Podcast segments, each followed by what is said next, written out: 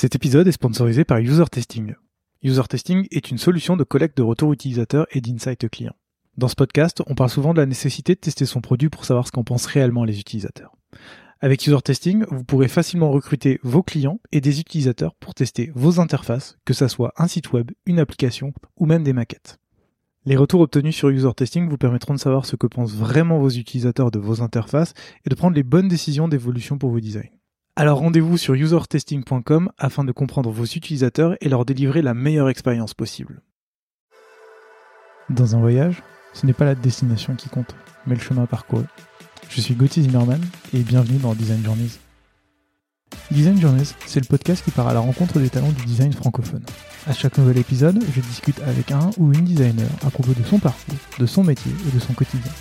Mon objectif est de comprendre et de vous partager leur processus créatif, leur méthode de travail et leur façon de se réinventer. Bonne écoute Salut Thomas Salut Gauthier Je suis très heureux de te recevoir pour ce nouvel épisode de Design Journeys. Je suis d'autant plus heureux de te recevoir parce que tu es quelqu'un qui parle très peu en public. Je sais que là, on est que tous les deux, mais tu, tu parles très peu en ton nom, tu, tu, es assez discret. Et donc, je suis très content de te recevoir aujourd'hui dans le podcast pour parler de toi et de ton parcours et de ce que tu fais aujourd'hui chez Free.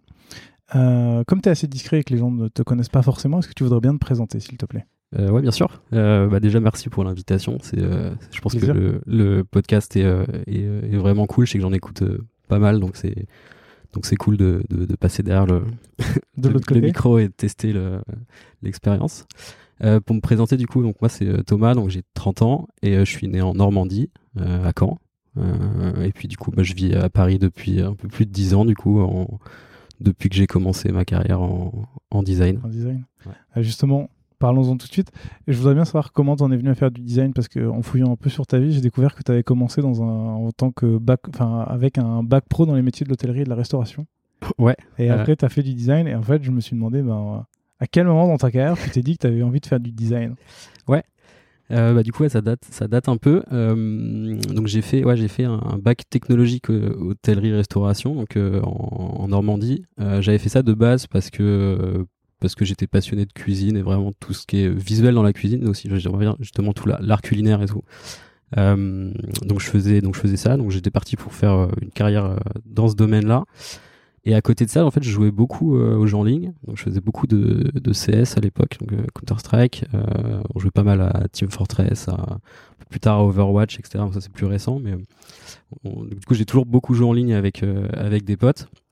Et, euh, et en fait, j'étais assez passionné par tout cet univers e-sport, le gaming, etc. Surtout à l'époque, il y avait quand même, c'était le début des, des joueurs pros à l'époque de Very Games, etc. Je sais pas si, si, si, si certains reconnaîtront, mais voilà, c'était un peu les, les, les, débuts, on va dire, de certains, euh, certains pros dans le milieu et tout. Donc c'était, super, euh, super intéressant à, à suivre.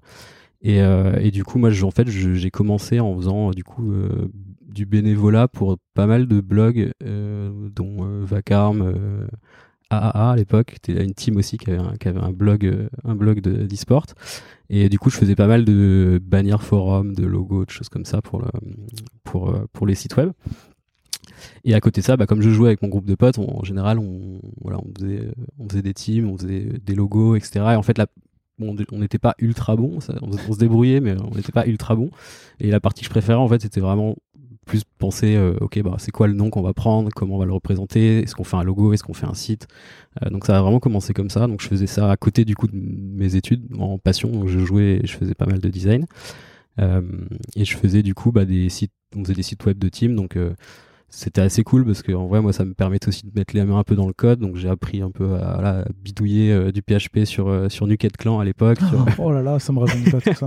Ah, sur, sur euh, tous ces euh, ouais, tous ces tous ces CMS de gaming et de, de création de tournois et tout. Donc je m'amusais pas mal à faire ça. Et donc du coup bah, je faisais et le design et le et les sites web. Et, euh, et, donc du coup bah, j'en ai fait assez longtemps parce que j'ai dû jouer pendant pas 3 4 enfin quasiment en fait le, mon cursus de d'hôtellerie. Donc pendant 3 ans j'ai fait que ça etc et, euh, et comme je commençais à en, je pense à avoir un petit nom dans le milieu du truc parce que du coup je faisais pas mal de sites et je commençais à en faire pour d'autres équipes et tout. Il y a un moment où j'en vendais sur PayPal, bon complètement euh, illégalement, tu sais à, à, à, 20 euros. Euh, bon, à l'époque j'avais pas trop de valeur de, de, de, ce que ça valait euh, deux semaines de travail de design, mais euh, voilà je vendais des thèmes en fait euh, sur ça et puis du coup je me suis dit putain c'est quand même incroyable, genre ça se trouve ça se trouve c'est un métier, il y a peut-être un, il y a peut-être un, vrai truc derrière. Et, et donc du coup j'avais j'avais regardé du coup des formations qui du coup là en essayant de me rapprocher du coup tout ce qui était design, communication visuelle, design d'interaction, etc. Et en fait, juste après avoir eu mon bac, j'ai trouvé du coup cette formation-là euh, à Cifacom, donc à Montreuil. Euh, et en gros, les listes étaient, enfin, c'était les inscriptions étaient finies parce que était, euh, c'était vraiment après le bac, donc on était presque en septembre. Et en fait, il, restait un dernier match d'admission. Et du coup, je me suis dit bon, vas-y, je vais postuler, on va, on va voir. et donc j'étais, j'étais descendu à Paris avec avec ma mère pour faire l'entretien avec le, le, le directeur de l'école et, euh, et qui, lui était fan aussi de CS en fait et du coup je lui avais montré, un, je avais montré un peu donc Bruno Fort il, s'appelle euh, et euh, et du coup ouais il, il, avait vu du coup que voilà que j'avais déjà touché au design etc donc il, il m'avait laissé intégrer la promo. Et puis tout est parti d'ici c'est parti de là. Trop bien. Et du coup vu que tu as pas mal bidouillé pendant tout ce temps sur bah, tout ce qui est graphisme est-ce que tu as vraiment retenu ou appris des nouvelles choses en école? Euh, en réalité, très peu. Euh, très peu quand même, parce que. Après, il y avait dans la première année, il y avait quand même des choses qui étaient. déjà, c'était une formation en trois ans avec deux ans d'alternance, donc j'avais pris ça aussi parce que l'alternance et l'école était quand même assez chère et comme j'étais un peu parti en, un peu yolo sur sur ce sur ce projet, je m'étais dit bon c'est quand même cool s'il y a qu'une année à payer c'est plus simple. Euh, et, euh, et du coup en première année c'était en continu donc pour le coup on avait quand même pas mal de projets donc c'était assez intéressant parce que je me souviens qu'on avait fait des choses pour Litchi, on avait fait des choses pour Bouygues. Enfin il y avait pas mal de, de partenariats en fait euh, avec l'école euh, sur des projets euh, mi fictifs mi réels etc. Donc du coup tu as quand même un peu de un peu de de pratique avec euh, en équipe quoi du coup avec euh, avec le, mon groupe de potes de l'époque dont, dont, certains sont restés euh, des potes.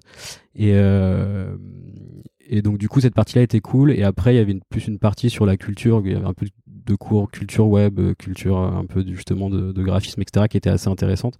Après dans le dans le concret de la pratique bon c'est vrai qu'on avait quand même pas mal de cours où comme c'était en première année, tu avais beaucoup de gens qui n'avaient jamais touché à Photoshop, donc tu avais beaucoup de cours vraiment d'initiation, des tutos euh, sur euh, voilà, comment, comment on utilise les raccourcis. Ce les que tu connaissais déjà. Donc ça, c'était un peu plus, euh, c'était un peu plus long, les cours cette année-là. Et tu en as un peu parlé, tu, tu parlais de l'apprentissage, tu es allé chez Stu, c'est ça? Ouais, Stu. Stu, pardon. et qui, qui est j'ai noté qu'il était un studio de, spécialisé dans le web design, donc tout ce qui est DA, UI, UX et HTML, CSS. Qu'est-ce qui fait que tu as décidé de partir dans, un studio spécialisé, on, peut même dire une petite agence, et, euh, qu'est-ce que tu faisais là-bas? Ouais, euh, alors j'avais postulé en stage, euh, parce qu'il y avait un stage de fin de, il y avait un stage de fin d'année à faire à l'école en fin de première année, donc de base j'avais postulé pour un stage là-bas, donc c'était un stage d'été, je crois, de deux mois. Euh, et j'avais postulé chez eux parce que à l'époque ils étaient, il y avait un peu une renommée parce qu'il y avait quand même, ils avaient fait pas mal de projets assez cool pour Microsoft, pour, euh, enfin pour quelques grosses marques, donc mm. le nom était un peu ressorti. Euh, et du coup je trouvais ça assez chouette ce que ce qu'ils faisaient, donc je, les avais voilà, je leur avais envoyé un peu une bouteille à la mer en disant que je cherchais un stage pour l'été et du coup François Le Pichon du coup le, fondateur m'avait répondu direct, bah, passe demain au bureau et puis on, ah, on en discute quoi. Et puis euh, pareil, du coup, euh, joueur de CS de l'époque, j'ai l'impression que tout, tourne autour du gaming et, euh, et du coup, bah, il, ouais, il, a kiffé en fait tout le, début de portfolio que j'avais justement des années de d'école et d'un peu avant et, et du coup, on a entamé sur un stage. Et le deal, c'était que bah, si le stage se passe bien, on, enchaîne sur l'alternance quoi. Donc et, dans ton stage plus ton alternance, parce que t'es resté quand même vachement. En fait, T'as fini, as fini ton alternance et t'as continué chez eux, c'est ça? Ouais, j'ai eu un poste après en CDI chez eux. Qu'est-ce que toi, qu'est-ce que tu faisais? Parce que euh, j'imagine que ton rôle a évolué au cours du temps, mais euh, le Thomas designer dans une vraie boîte, cette fois-ci, c'est tu faisais quoi? Euh, Bah déjà, j'avais comme j'avais fait un peu de dev, enfin un petit peu de dev, j'ai vraiment un très mauvais niveau de dev, mais pour l'époque, en, tout cas en front, il n'y avait pas tout ce qu'il y avait aujourd'hui au niveau des frameworks, etc. Mais en tout cas en intégration euh, pure, donc je, me débrouillais, donc je faisais pas mal d'intégration et un petit peu de custo euh, sur WordPress. Donc après, euh, le studio faisait beaucoup de, projets aussi WordPress. Donc j'avais la particularité de bosser et sur le design et sur, sur le code. et après l'inté quoi du, du l'inté et le, la customisation du WordPress pour pour les clients donc en général, j'avais les clients qui étaient quand même un peu plus petits, forcément de l'agence, puisque c'était, euh, moi j'étais en alternance quoi. Ah, j'allais te euh, poser la question parce que du coup, euh, j'ai noté dans les super noms, il y avait 10 heures Doctolib, Nespresso, Shaper. Ouais. Tu bossais pas pour eux du coup? Si, il y a certains, si. Ah. Euh, certains, si. Après, il y en a certains où, par exemple, euh, donc il y avait forcément dans l'équipe, il y avait des, des DA seniors qui étaient, qui étaient plus expérimentés et qui, eux, typiquement, faisaient beaucoup, par exemple, les, les homepages, euh, on va dire un, ce qu'il y avait à l'époque un peu des UI kits de, de, de- des, des projets. Et moi, forcément, comme j'étais un plutôt en junior, je faisais beaucoup de déclinaisons. Donc, c'était plus des. Moi, je tombais d'autres pages. Euh, Doctolib, par exemple, j'avais bossé sur le calendrier, enfin, le, toute la partie gestion calendrier côté médecin. Donc, à l'époque. Donc, c'était la toute première version de Doctolib. Je crois que j'avais fait le logo aussi, qui était immonde. Et euh, je pense que ça doit pouvoir se retrouver. Euh, et il y a des projets que j'ai un peu plus piloté chez Peur, par exemple. J'avais vraiment bossé sur quasiment tout le, tout le produit, donc ça c'était assez, euh, assez cool. Euh, mais après, c'est vrai que dès que c'était des grosses marques, c'était en général c'était plutôt les DA seniors qui prenaient les projets et moi je faisais vraiment la partie déclinaison. Et du coup, bah, les premières années, j'ai fait un peu des deux, design, inté et, et un peu de, voilà, de customisation WordPress. Et au fil du temps, j'ai demandé un peu à, à ralentir la partie inté parce que je, moi, je sentais déjà que c'était pas mon, métier. moi mon métier, Ouais. la chose dans laquelle j'étais plus fort. Et du coup, en fait, ça, me- ça me biaisait un peu dans le côté design parce que quand je savais que j'allais, si je savais que c'était moi qui allais intégrer le, le, le- le site après, il y avait des choses que je me disais bon ça je vais l'enlever parce que ça va être galère à intégrer. Euh, donc en fait, c'était un peu contre-productif parce que du coup, je Là, t'étais jugé parti. Et donc, je- du je- coup- voilà, c'est ça. Je limitais vachement ce que je faisais en fonction de si c'était moi ou pas qui faisait le dev derrière.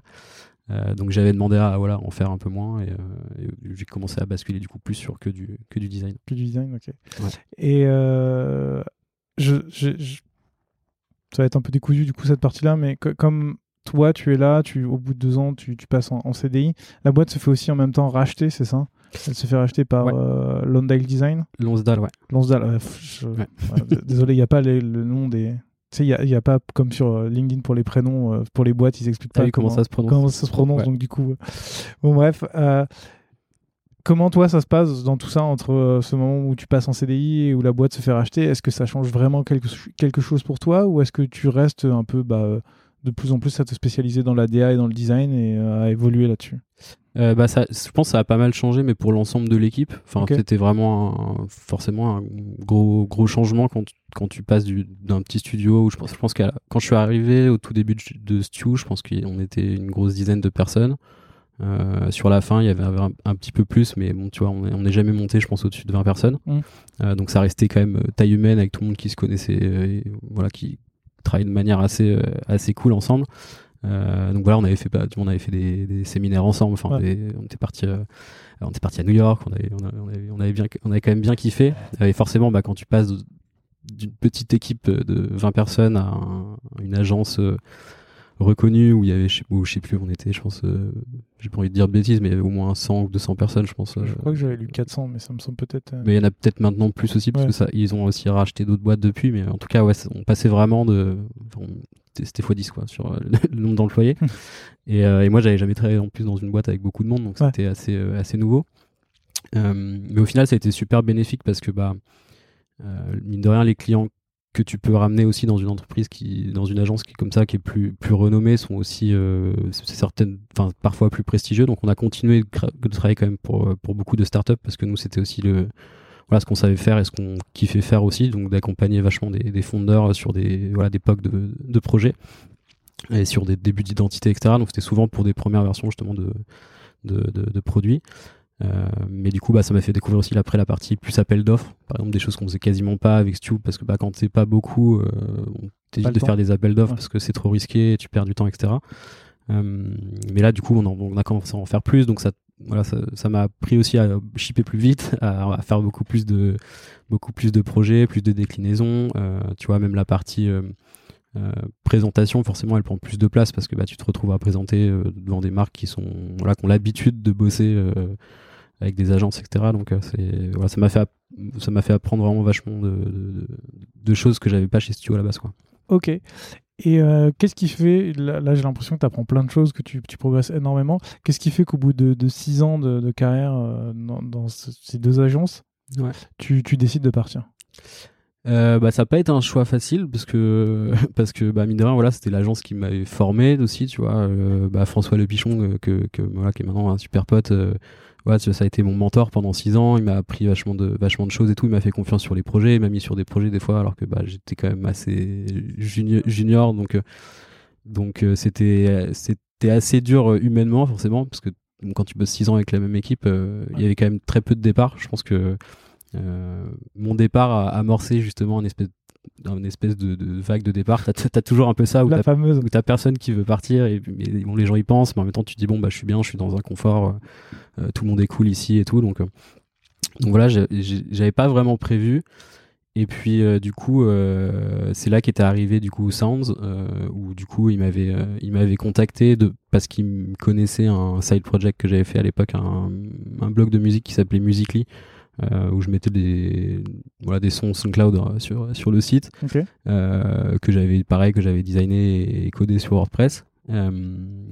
Et, et, du coup, je, je crois qu'il avait bien accroché sur ça. Et c'était une boîte dans la musique, donc voilà, il avait un, il m'avait contacté pour ça et, euh, et je m'étais dit putain euh, pourquoi pas? Enfin il y a quand même ce, voilà ce nouveau euh, nouveau challenge c'est vrai que j'étais arrivé à un moment où bah, on faisait quand même beaucoup d'appels d'offres on faisait beaucoup de projets etc j'avais quand même un peu la frustration des fois de pas être au cœur du au cœur du produit au cœur des équipes etc surtout de bosser avec des devs en vrai parce mmh. que du coup en agence il y a quand même ce truc où tu bosses rarement avec des devs parce que bah, les devs sont souvent en interne dans les projets donc tu fais vraiment que la partie visible de l'iceberg. Après, tu donnes un peu le bébé et tu, après, tu as une zone un peu de flou euh, où tu attends que ça sorte.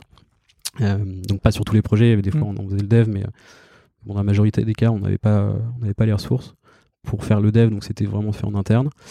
et donc, du coup, là, ces points-là m'ont fait dire, OK, bah, pourquoi pas. Et puis, il y avait quand même aussi, à ce moment-là, toute la, un peu la hype, tu vois, du, tu vois, du product design, des équipes américaines, de, de bosser vraiment sur du produit, de, de tu vois, d'itérer.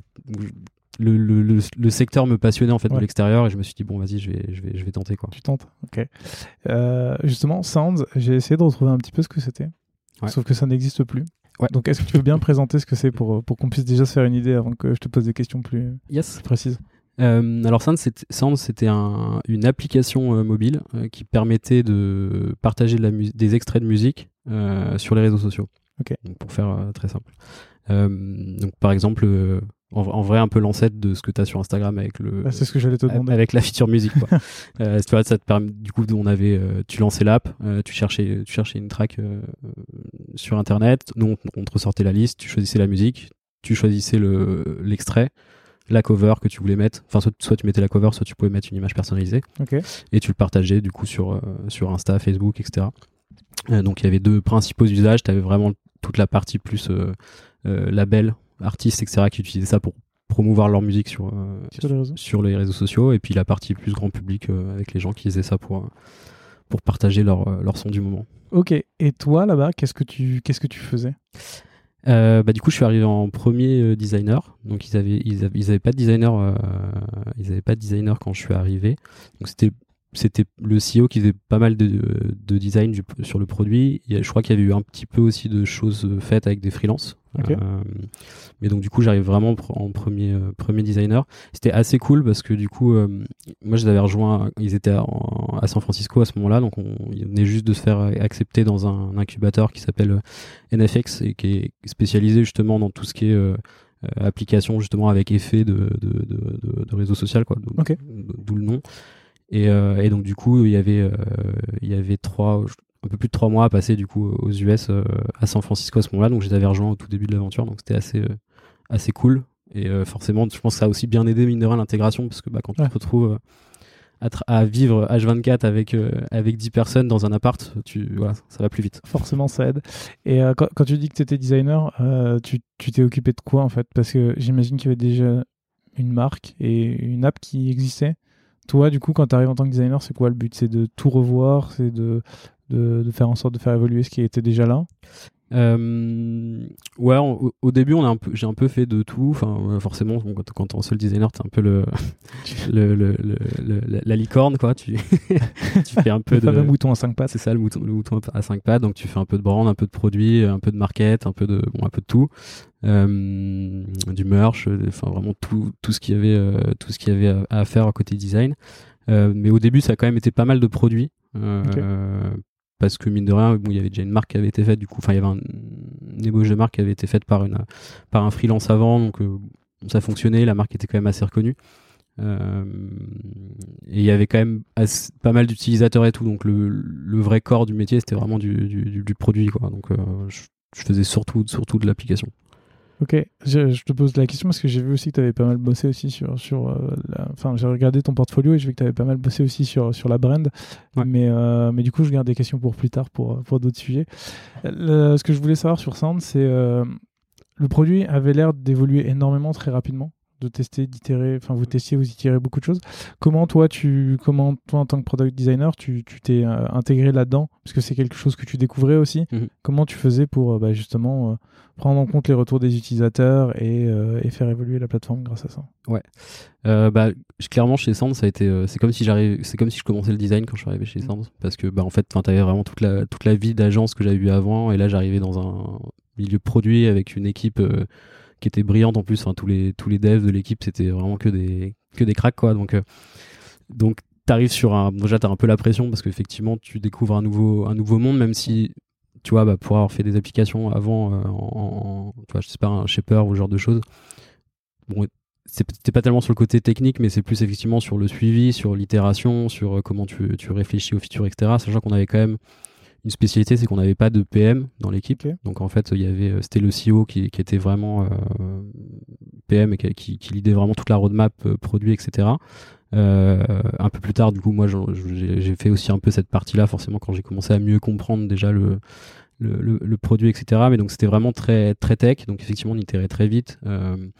Bah surtout en fait, je pense cette période-là où on était aux, US et du coup, on, bah, tu vois, tu viens d'arriver, t'as la dalle. C'est quand même assez inspirant parce que bah, dans l'incubateur, tu, tu as des office hours où tu vas avoir des équipes, euh, tu vois, tu as des, as des mecs de Messenger, tu as des mecs de Facebook, etc. Et tu vois, on, je sais plus, c'était en 2017, un truc comme ça. Et donc, moi, j'avais des étoiles dans les yeux, tu vois, j'écoutais tous les cours. Ah ouais. Donc, en fait, ça a vraiment été un, un vrai centre de formation euh, SANS. Donc j'ai vraiment appris énormément de choses là-bas. C'était une expérience ultra enrichissante. Euh, et voilà, donc du coup, le fait d'itérer beaucoup bah, a fait aussi, m'a fait apprendre justement à, tu vois, à acheter des trucs, euh, même si bon, en agence, t'as quand même l'habitude d'acheter des trucs, mais, mais, là, c'est un autre, c'est un autre niveau. C'est plus tu, voilà, tu, tu ships une feature, tu dis, c'est trop cool, elle va trop bien marcher, tu, tu la mets en prod. Les chiffres sont catastrophiques. Tu fais bon, est-ce que, est-ce que la feature elle est suffisamment euh, découvrable dans le produit, on va, on va creuser un peu, tu, tu, continues de rajouter ça, puis en fait, ça monte pas, bon, bah, tu jettes. Et tu jettes des, semaines de travail. Quoi. Vous les envoyez directement en prod tu, faisais, À l'époque, tu faisais pas de test utilisateur ou des trucs comme ça pour. Euh, euh, alors, sur, euh, sur Sand, y avait, on, avait la chance, c'est qu'on avait beaucoup d'users. donc, on avait, on avait fait beaucoup d'organique de par, de par les hooks qu'on avait dans l'app qui faisait que tu étais obligé d'inviter tes potes en venant. donc, en fait, l'app marchait très bien dans les pays où il y avait, dans les villes où il y avait des grosses densités. Parce que forcément, si les gens avaient beaucoup d'amis Facebook, etc., ils s'inscrivaient, ils avaient direct plein d'amis, ça envoyait plein d'invites. tu vois, on, avait, on faisait des espèces de clusters où il y a des fois, tu, vois, on passait numéro 1 euh, à Taïwan, euh, genre devant, mais on est déjà monté ah devant Messenger ou devant des choses comme ça. Juste parce que du coup, il y avait cette, boucle de viralité qui faisait que les gens, en fait, une fois qu'ils s'inscrivaient, euh, bah, ils invitaient leurs potes, le pote venait, etc. Donc, il y avait quand même pas mal de users, donc c'était assez cool pour ça. C'est que du coup, on faisait beaucoup d'AB testing, on faisait beaucoup de, de, feature flag où on testait, euh, ah, on testait des features comme ça.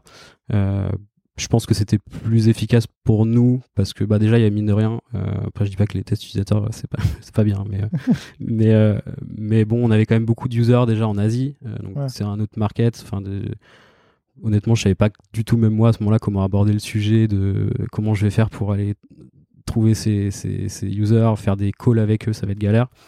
Donc on faisait, par contre, on faisait beaucoup beaucoup de, de feedback dans l'app euh, et sur Insta. Donc en fait, on, voilà, on avait, on avait des espèces d'ambassadeurs, on avait des, du coup tous les artistes aussi qui faisaient. Des... Ouais, donc tu avais quand même un moyen de récupérer euh, un max de feedback. On avait énormément de feedback, donc euh, on avait, on avait l'info et en fait après justement on aiguillait, on, on, testait la, enfin on mettait la feature en prod, on regardait une semaine et puis bah comme on avait quand même beaucoup de DAU, voilà sur 3-4 jours, tu, tu sais si ça prend ou pas quoi. Donc hmm. donc on faisait beaucoup comme ça et, euh, et par contre, il y avait un truc qui était assez cool qu'on a refait, que, j'ai continué à faire après, euh, enfin qu'on a fait aussi chez Card, c'est que tous les gens de la boîte faisaient du support. Donc on avait tous, euh, on avait tous des shifts dans la semaine où en fait on était obligé voilà d'aller sur front et de, traiter tous les tous les feedbacks d'utilisateurs. Donc ça passait de, j'ai des bugs sur mon produit, j'ai des requests de features, etc. Donc c'était assez cool parce que du coup même les devs en faisaient, enfin vraiment tout le monde en faisait dans la boîte, donc ça permettait aussi Ouais, ça te permettait d'imprégner en fait euh, qu'il y avait vraiment imprégner derrière, les gens euh, qui, qui voilà qui te contactaient. Ça te permet de- nous, du coup on faisait aussi beaucoup la roadmap par rapport à ça. Forcément s'il y avait des bugs qui revenaient souvent c'est que c'était critique fallait qu'on les corrige. Euh, si tu avais des features qui revenaient souvent des demandes sur justement l'éditeur de de musique etc bah, j'arrive pas à cropper ce truc là etc donc c'est qu'il y avait des besoins. Donc en fait la, la roadmap était vachement aiguillée par rapport à tous ces euh, tous ces retours qu'on avait sur Insta et sur et sur Font euh, par mail et dans le produit. Je comprends, intéressant. Et euh, qu'est-ce qui fait encore une fois que bah, au bout de deux ans, euh, ça s'arrête? Euh, bah Sand, c'est malheureusement pas très bien fini parce que du coup, il y a, bon, le milieu de la musique, déjà, c'est quand même assez compliqué. Ouais. Donc, on n'avait pas réussi à relever euh, une somme. Donc, en fait, la boîte, elle a, Elle a coulé. elle a coulé. euh, voilà. Donc, Ouais. moi, je suis parti en licenciement économique de la boîte Ah ouais. et Ouais. pas mal de personnes dans la boîte aussi et tout. Donc, Ouais, J'imagine que vous n'aviez pas trouvé non plus un business model qui puisse. euh, Ouais, non, c'est. Bah, en fait, on, on faisait, on faisait, on générait quand même pas mal de revenus. De- Ok. Donc, euh, in-app, en fait, tu pouvais, euh, t'avais un, un watermark quand tu partageais sur euh, sur Instagram. Donc, t'avais un tu vois, euh, made with, made with sounds qui était indiqué. En fait, si tu voulais, si tu voulais l'enlever, bah, tu payais, euh, Payais, ok. tu payais soit un one shot, soit tu prenais un abonnement et tu l'avais jamais quoi. Donc, on avait quand même des bons revenus. Enfin, c'est, il y avait quand même du recurring, etc. Donc, ça marchait assez bien. Mais le problème, c'est plus, tu vois, toute la partie major, etc., qui, elle, coûte très très cher. Ouais. Et en fait, euh, il aurait fallu lever une énorme somme pour reverser l'argent justement à tous les majors. Enfin, en fait, c'était vraiment. Euh, fallait faire une énorme levée, quoi. Et, ouais, ok. Le, le problème qu'ont en fait toutes les applis de streaming de musique. euh, Ouais, c'est- c'est c'est très compliqué. euh, Mais on, a, on, a, on avait tiré sur énormément de produits. hein. C'était. euh, c'était euh, Enfin, je, je te dis, c'était ultra enrichissant. Je pense que j'ai dû bosser sur au moins, euh, je sais pas, 20 produits différents chez, chez Sound sur, sur des, des choses pour les côtés artistes, euh, pour avoir des tips. Donc, un peu comme. euh, tous les voilà toutes les choses que tu commences à avoir sur euh, avec la crypto bon à cette époque-là il n'y a pas du tout le côté Web 3 mais un peu la Patreon où tu soutiens un artiste tu vas Ok. le tipser euh, où, où n'importe qui dans l'app pouvait devenir un, un curator, créer une radio et justement recevoir des tips aussi. Enfin, on a testé, on a testé du live vidéo euh, avec des clubs euh, en mode boîte de nuit. Et du coup, tu te connectes et tu as quelqu'un qui met de la musique. Enfin, il y avait, on a testé vraiment beaucoup, beaucoup de produits autour de la musique parce qu'en fait, la musique c'était vraiment le central sur le, le produit. Euh, euh, le, la feature d'édition qui te partageait de parta- qui te permettait de partager pardon c'était vraiment le, le corps et c'est Ouais. ce pourquoi les gens venaient mais une fois qu'ils étaient dans l'app on essayait justement de trouver des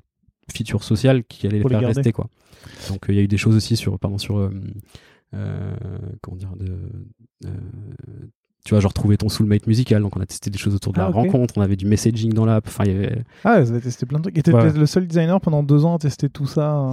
Non, non, non. J'ai, on, on, on a, on a, on n'a jamais été plus de deux. Euh, Il y a eu une, une alternance euh, en design qui s'appelait, euh, qui s'appelle Mélanie toujours, qui, qui était euh, super. Et il y avait aussi euh, Louis Malfoy, donc un pote à moi, ma- maintenant qui est un de mes meilleurs potes et qui est une personne euh, brillante, qui était venu avec moi aussi en, en stage pendant, je crois, six mois ou un an. Euh, et qui, franchement, c'était trop bien parce que euh, Enfin, dans, dans l'ordre, Louis était arrivé avant, euh, et moi, du coup, ça faisait vraiment un an, un an et demi que j'étais tout seul au design sur le produit, donc euh, bon, c'est quand même assez épuisant, tu vois, Ouais, tu surtout quand tu changes de produit tout le temps et tout. Ah ouais, c'est pour ça que je te demande. Euh, et le fait d'avoir voilà quelqu'un qui était arrivé avec un en plus voilà du coup super brillant avec plein d'idées euh, ça a été un peu un nouveau euh, nouveau Nouveau sou ça m'a remis dans le mood aussi etc donc ça c'était vraiment cool. Et puis bah du coup j'ai découvert le le product design à, à plusieurs.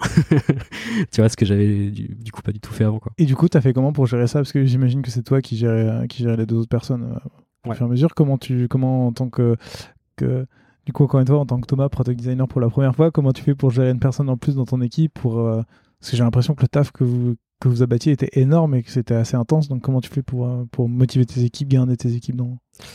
Euh, bah franchement c'était un peu au feeling et j'ai- Ouais. tu vois je, je pourrais pas te dire une, une méthode particulière Je- c'était à l'époque où je continuais je faisais pas mal de, aussi de meet-up aussi pour justement me renseigner voir comment les gens travaillaient justement dans des plus petites équipes euh, euh, voilà pour euh, comment on se répartit les tâches comment on travaille et tout. Mais c'est vrai que c'était vachement au feeling et, et comme je m'entendais hyper bien avec avec Louis bah en fait on voilà c'était assez naturel en fait. On prenait chacun des sujets des features. Des fois on se challengeait on bossait à deux dessus. Des fois on- enfin voilà c'était assez On en reparlera pour, sur Free, alors comme ça, pour entrer plus dans le détail. Si, si tu devais ne retenir qu'une seule chose de ces deux années, ça serait quoi? Euh, que la collaboration avec le dev elle est essentielle sur euh, sur le product quoi Je pense que c'est le truc qui m'a le plus marqué. Enfin, le fait de bosser avec des devs qui étaient, euh, qui sont vraiment très bons, c'est trop bien quoi. Parce que du coup, de proposer des maquettes et voir que le mec en fait il, il dit ah au fait euh, j'ai testé ça hier soir en fait j'ai trouvé un autre truc c'est encore mieux que ce que tu avais prévu tu fais ah putain ok ça, Ouais, ça, c'est trop bien quoi Trop cool. Ouais, J'avoue, c'est hyper important. Moi aussi, j'ai eu ça dans, dans mon ancienne boîte et euh, franchement, c'est grave cool. ah ça change tout Ouais, c'est cool. Euh, après cette expérience, tu fais quoi? Euh, bah du coup comme ça s'était fini en licenciement économique pour moi du coup j'avais fait une petite période de chômage quelques mois j'étais parti bah du coup avec une avec du coup le dev iOS donc Guillaume dev, dev iOS de, de, de la boîte on a fait quelques petits side projects pendant quelques mois. Donc on avait fait un produit qui s'appelait IAS qui permettait de avec Louis du coup aussi qui était euh, du coup en design euh, et qui avait pas de poste à ce moment-là. Donc on a testé des petits produits pour euh, voilà pour, pour, pour s'amuser et puis pour pour pour tester des trucs. On a fait ça je pense je sais pas peut-être 3-4 mois un truc comme Ouais. ça on s'était dit bon vas-y on va je sais pas on va peut-être faire une boîte Ah, du coup, ouais, je me suis posé non. la question. Je vais aller sur ton, sur ton portfolio. T'avais- t'avais- vous avez bossé sur plusieurs projets en plus. Il n'y avait pas que Yes, il y en avait d'autres. Et euh, je, je- je voulais voir avec toi justement si l'idée c'était de juste de tester et un peu développer tes skills ou si c'était de trouver euh, la, bonne, la bonne idée de boîte parce qu'il y avait, euh, je crois de mémoire, trois, trois, dif- trois projets différents. Ouais, on a bossé sur trois projets différents. Euh, je pense, bah, en fait, on savait, enfin, on savait pas trop. Juste, on était tous Ouais. les trois, on était, tu vois, on était au chômage, on était, on s'est dit bon, vas-y, on va pas juste rien faire. Mm. Donc du coup, on est un peu parti en, tu vois, en vacances. Donc on est parti, euh, on est parti à Séville, on est parti euh, dans des dans des bleds en France. Et en fait, on a, on a loué des, des maisons et on a, on, on a fait des apps, quoi. Tu vois. Ouais. C'était, il y, avait pas d'idée derrière de se dire on va, on va, on va en faire une boîte. Ouais, Mais bon, tu vois, tu te dis bon, pourquoi pas, tu vois. ouais, on sait jamais. Donc, on- un malentendu. Donc on se donnait à fond quand même sur le truc. Après, Ouais. on n'a pas été à une étape de se dire bon vas-y, euh, euh, on va aller chercher des invests, on va créer un statut, etc. C'était ça restait vraiment pour le fun quoi. C'était euh, Et ça t'a servi, toi, pour la suite, par exemple, je veux dire, de montrer que tu as fait des, des side projects ou au moins travaillé dessus. Est-ce que ça t'a servi dans, dans tes recrutements par la suite ou à mettre en avant ou... ouais carrément, carrément. Parce que bah sur Yas en vrai, il y y, avait eu quand même pas mal de monde qui avait téléchargé l'app, tu vois. Donc, Ok. Après quand je dis pas mal de monde, hein, c'est tout est relatif. On parle pas de millions de users, mais on avait fait plusieurs milliers de, de downloads et C'est déjà pas mal. et sur une app que tu as fait en, en une semaine, c'est, c'est, c'est- ça va, tu vois, c'est pas mal. Euh, et du coup, on avait reçu- surtout reçu beaucoup de feedback cool en fait, de, et de personnes dans le product euh, et dans des bonnes boîtes. Donc, euh, tu vois, c'est- tu te dis bon bah c'est cool, j'ai pas fait ça pour rien. donc ça, c'est- je pense que les, du coup les gens qui l'ont vu, euh, tu vois, ça après s'intéressent aussi potentiellement à toi. Donc tu as des gens qui, tu vois, tu, tu- ça fait un peu du personal branding quoi. Ouais. Tu- ça reste pour, pour après les gens se souviennent en fait de ah t'as t'avais bossé sur ce projet-là. euh, J'ai vu. Ah, c'est toi qui étais derrière. Ah, c'était toi qui avais bossé sur ça. Donc ça c'est, je pense que naturellement, tu vois, ça aide. Après, sur le moment, ça m'a pas donné de- d'offre d'emploi, mais mais ça m'a aidé, je pense, dans la suite. Ouais. Ok, je comprends. Un peu comme avec le podcast. et, euh, et du coup, à quel moment dans... Là, tu, tu pars pendant, pendant quelques mois, tu, tu testes des apps. À quel Ouais. moment tu te retrouves chez Card? Euh, alors pendant qu'on faisait des apps, moi j'avais fait quelques entretiens, Ok. euh, mais je savais, en fait, j'étais un peu paumé, je savais pas trop ce que je voulais faire comme type de boîte. J'avais passé des entretiens dans des très grosses boîtes, mais plus je pense pour me mettre la pression et pour me dire ok, est-ce que tu vois, est-ce que ça pourrait le faire? Euh, donc j'avais fait des entretiens, euh, j'avais fait quoi? J'avais fait Revolut, euh, Canva, Apple Music et euh, N26, je crois aussi. Ok. Il y en a aucun où ça. Bon, en général, j'ai été droppé dans le dans le, dans le funnel, mais c'était assez cool parce que du coup, la, la plupart, je les ai fait en anglais, donc tu vois, c'était aussi une manière un peu de moi de me challenger et euh, et du coup, bah de aussi d'apprendre un peu après tout, à présenter tout ce que j'avais fait, de, parce que mine de rien, bah chez euh, chez Lonsdale Stew, j'avais fait quand même beaucoup de produits, mais tu vois, j'avais jamais pris vraiment le temps en fait de prendre le recul sur ce que j'avais fait. Sur Sound, été la course pendant deux Ah, ans. Donc j'avais jamais trop pris le temps de voilà de refaire un portfolio, de me poser, etc. Euh, donc euh, du coup c'était assez cool cette période-là où je me suis où je me suis un peu cherché pour justement prendre aussi un peu de recul sur sur les différents produits que j'avais fait et me dire ah bah ça en fait c'était pas mal pour l'époque.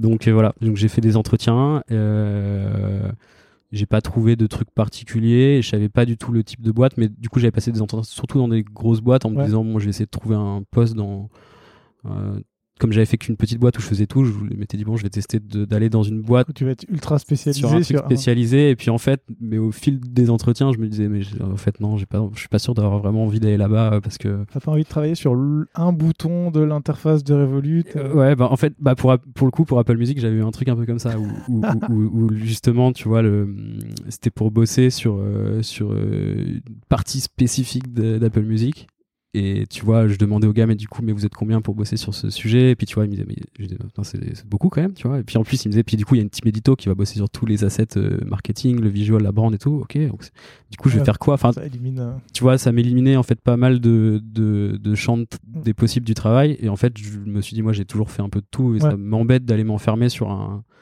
un, sur un secteur, un secteur ultra spécifique euh, et j'ai peur de m'ennuyer quoi. Mm. Donc euh, du coup, j'avais un peu abandonné toutes ces pistes là. Et, euh, et Card, c'était arrivé parce que du coup un pote à moi, euh, qui s'appelle euh, Jimmy Oliger, qui est, avec qui j'ai bossé sur Foreign Rap après, était chez Card. Et, du coup Card était c'était pas lancé à l'époque, c'était encore du coup vraiment en, pré-launch.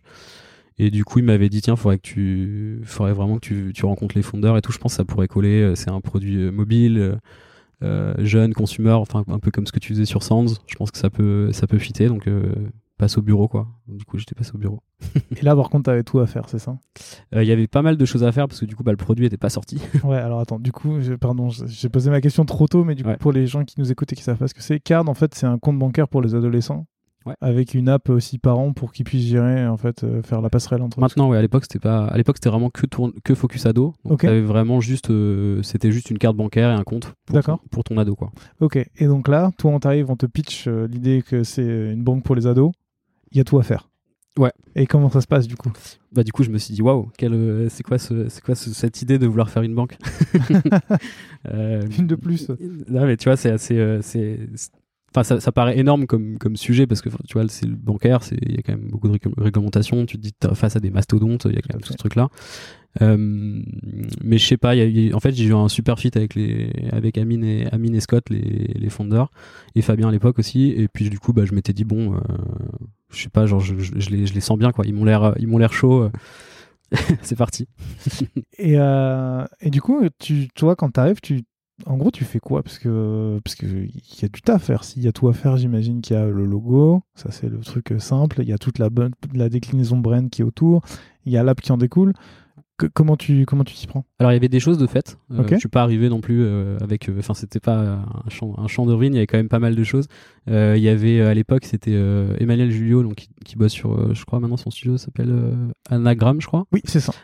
qui, qui avait fait des maquettes en freelance. Donc il y avait un peu d'applications mobiles, enfin de quelques screens du, de la V0 quoi. D'accord qui était quand même très simple parce que du coup c'était pas tellement toute l'expérience bancaire c'était plus l'expérience de comment dire de la waiting list. Parce que en gros le produit était pas sorti c'était plus comment, réfléchir à des mécaniques pour justement que les gens viennent euh, se préinscrire etc donc il y avait des ébauches de ça. Euh, il y avait le logo euh, pas tel qu'il est aujourd'hui mais la forme de la carte un peu typographique tout qui a été fait par Tirsa. Donc le typographe euh, qui est super bon. je, mettrai, je, mettrai, les liens dans la description de toutes les personnes que tu nommes depuis tout à l'heure pour, euh, que les gens qui nous écoutent puissent aller voir. Et, euh, et, du coup, qui fait beaucoup de typographie, etc. Et donc lui, il avait ah, fait. Je savais pas que c'était lui qui avait fait. Il avait fait le, il avait fait vraiment le, le, la typo et puis l'espèce de forme. Après, par contre, toute la brand derrière, il y avait pas parce que c'est moins son, moins son domaine, je, je, pense. Et du coup, il avait vraiment plus bossé sur le, voilà, le, le, bloc marque quoi. Okay. Et t'avais pas vraiment de brand de découler de ça, c'était assez. Euh, Et donc c'est à toi de le faire ça. Ouais. Comment tu t'y prends euh, la brand de card, euh, on s'y est pris en plusieurs fois. On a, enfin, après, c'est une brand, c'est quand même c'est vivant. on, l'a évolué dans le temps. quand je suis arrivé, on n'y a pas, on n'y a pas beaucoup bougé, on n'y a pas beaucoup touché, un peu comme pour Sands. J'avais pas tel... enfin, en fait, il y avait une base. Je me suis dit bon, ça. T'avais quand même des couleurs. Ça fera l'affaire. Ouais, il y avait des débuts de couleurs, etc. Donc on a, on a, j'ai pas non plus tout je me suis pas dit on va tout casser quoi, on va laisser comme ça et on va on va on va itérer après. Euh, qu'est-ce qu'il y a eu au début? Par quoi on a commencé? Euh, En vrai, j'ai fait j'ai fait beaucoup de choses hors produit euh, au début de Card. Parce que du coup comme la comme la boîte était vraiment dans un dans un statut d'avant lancement, c'était plus réfléchir. En fait, on avait une vision assez claire sur ce qu'on voulait faire parce qu'on voulait que la que ça soit en plus d'une banque, on voulait vraiment que ça soit une marque lifestyle parce que du coup, bah, tu touches les ados, t'as quand même envie que, enfin, tu vois, une banque, ça reste, ça reste chiant, froid, etc. Et pour nous, on voulait toucher les ados en se disant on va faire une banque qui a l'air cool pour que les pour que les kids ils aient envie d'avoir cette carte quoi. Ouais, alors attends, je crois que j'ai une question là-dessus. C'est euh, comment on fait quand toi toi t'es pas un kids euh, pour justement créer cette euh, ce produit, cette image de marque? Je mets tout ensemble. Comment tu fais pour t'adresser à une génération qui finalement n'est pas la tienne? Ouais, c'est une très bonne question. Alors on avait on avait pas mal d'ambassadeurs qui étaient des potes de des potes de petits frères, de potes de, des, des gens de la boîte. Euh, et qui traînaient tout le temps au bureau donc ils venaient tout ils venaient c'était euh, c'était moi quand j'avais join du coup c'était en été donc je pense que en plus c'était les vacances scolaires donc ils avaient pas mal de dispo euh, donc ils venaient et euh, bah, ils venaient au bureau et puis moi je leur disais viens voir mon écran et puis euh, je, ah, tu leur, je, leur, montrais les les, je les, les, les t-shirts je leur montrais les, les tests de, de casquettes etc et puis du coup on, on faisait un peu comme ça quoi. Je faisais des tests et puis il me disait euh, bah après ce qui, était ce qui est assez cool euh, avec toutes ces générations là c'est qu'ils sont euh, assez ils sont assez directs. cash direct. Donc en général ils arrivaient ils disaient oh c'est nul. Et puis ils, puis ils se barraient puis je me disais bon bah je, vais faire une autre version quoi. Quelqu'un l'a déjà, quelqu'un l'a déjà dit dans, je sais plus quel épisode mais oui je me souviens le fait que tu mettes tu mettes la génération la génération Z devant un truc en fait tu te fais dégommer tout de suite. Ouais ouais ils sont, ils sont, assez mais après c'est cool parce que du coup ils tu perds pas de temps. Tu perds pas de temps, tu vois. Il y a pas de ouais, alors ça c'est pas mal, mais je l'aurais. C'est plus. Euh, j'aime bien ce violet. J'aime, j'aime pas. pas trop pris celui-là. C'était vraiment le j'aime, j'aime pas, et donc du coup c'était assez cool parce que bah nous ça nous aiguillait quoi. On, je prenais trois pistes, ils en prenaient une, et puis on a, voilà, on, à chaque fois on, on, a avancé comme ça en entonnoir, et on le faisait vraiment sur tous les tous les sujets euh, à carte, donc que ce soit de la brand, euh, vraiment du des, des, des t-shirts, des, des, pulls, des casquettes, que ce soit du, du produit aussi sur l'aspect look and feel du produit. Donc là t'étais quand même plus dans le test utilisateur plus que dans le on développe quelque chose et on regarde si ça marche pas. Ouais, ouais. Sur cette à, à Card au début, il y, a eu ça, sachant qu'en plus euh, tu montes une banque, donc il y a quand même en termes de, de techno, c'est quand même plus long à faire que, que des features euh, euh, que tu peux avoir sur des apps sociales plus classiques. donc forcément, tu as plus de temps aussi pour explorer, faire plein de versions, et puis voilà, montrer, et puis voilà, aiguiller un peu le, le, produit avant de le développer, quoi. Et à quel moment, une fois que, à quel moment tu commences à travailler sur le produit vraiment une fois que tu as, bossé un peu sur la brand? Parce que je comprends bien cette partie pré-lunch, mhm. mais euh, une fois que, bah, une fois que c'est parti, comment ça, comment, comment tu mets le pied à l'étrier et que tu lances la machine? Euh, bah sur le produit, au, final, on avait quand même euh, du coup par le, par les ambassadeurs enfin les ambassadeurs les voilà les les, les, les frères les, les, cobayes qu'on avait au bureau on a on a pu quand même assez rapidement aiguiller sur ce, voilà ce que leurs besoins sur ce qu'ils voulaient faire en termes de produits sur ce qu'ils avaient besoin en termes de de, de, voilà de, de, besoins bancaires. Donc on a fait on a après le launch on a fait énormément de de workshops, de focus, focus group. J'ai pas envie de dire ça parce que c'était pas tellement des, c'était pas tellement des, des, des, des rendez-vous avec des post-it, c'était plus euh, des kids avec des, avec des, des boissons, des coca et c'était plus des énormes goûters en fait. et, euh, et, du coup, ils venaient, ils venaient au bureau toutes les semaines quasiment, donc à chaque fois on faisait des nouveaux groupes et puis en fait on leur posait pas mal de questions justement sur euh, leurs habitudes à l'argent, leur relation à l'argent. Des fois, on venait, on venait, venir, on, venait venir, on faisait venir, pardon, aussi des parents du coup qui venaient avec leurs enfants pour aussi on leur demande bah, justement, euh, je sais pas à quelle fréquence vous leur donnez de l'argent de poche, comment ça, quel budget, comment ça marche, est-ce que vous avez peur euh, s'il a une carte bleue. Enfin, il y a vraiment toute cette partie là. Et donc on a fait du coup pas mal de pas mal de questionnaires de, de, de un peu de sur le produit avant même de, de, faire tester pour essayer de comprendre déjà les features qu'il fallait qu'on priorise parce qu'il y a quand même beaucoup de choses tu vois quand tu prends un, un Revolut, euh, tu as une infinité de features et, et nous, notre but, c'était pas de se dire, bon, on va prendre un Revolut et puis on va le faire pour les moins de 18. Quand on s'était dit comment on va faire un vrai produit pour, euh, pour les moins de 18 avec leurs besoins et leurs euh, leur, leur manque, en fait, parce que certains étaient bon, certains sont bancarisés et ont, ont un compte chez leur, dans la même banque que le parent, mais en général, c'est des comptes bancaires avec une carte Pikachu et, ah. des, des, des, trucs ultra limités. Donc, ouais, je vois. donc quand ils viennent au bureau et qu'ils voient, qu'ils voient une carte, ils se disent oh, je veux ça, enfin, je, je, veux, je veux changer. Quoi. Donc c'était aussi là où l'image de marque a été assez importante pour aussi faire en sorte que les, les teens viennent au bureau et tu vois, aient envie de se dire je veux participer au truc parce que la marque est cool en fait. Ouais, Fallait pas qu'on passe pour des. C'est pas un daron qui a décidé de mettre boomers, un Pikachu. Hein, euh, Alors wesh, ça va, c'est cool. ouais, c'est ça. je pense qu'on avait réussi en fait à, à être assez proche d'eux. Ouais. Et tu vois, vraiment avoir un, un, un dialogue euh, constructif. constructif et super pertinent parce qu'en fait, ils comprenaient ce qu'on faisait. On n'était pas trop, on n'était pas à côté de la plaque, on faisait pas euh, justement boomer qui, qui, qui, essaye de faire un truc cool mais qui est complètement à côté. Donc, je pense que le fait de vraiment faire un suivi avec eux en constamment avec le produit a fait que on a réussi à, à bien capter en fait la génération quoi. Et cette partie-là, ça, ça, prend combien de temps sur le sur le projet? Parce que toi t'es resté euh, es resté euh, à peu près un an et demi. On va en reparler parce que tu as fait une bascule en cours de route, mais combien de temps ça a pris de euh, parler avec avec des ados, comprendre leurs besoins, développer des premiers écrans?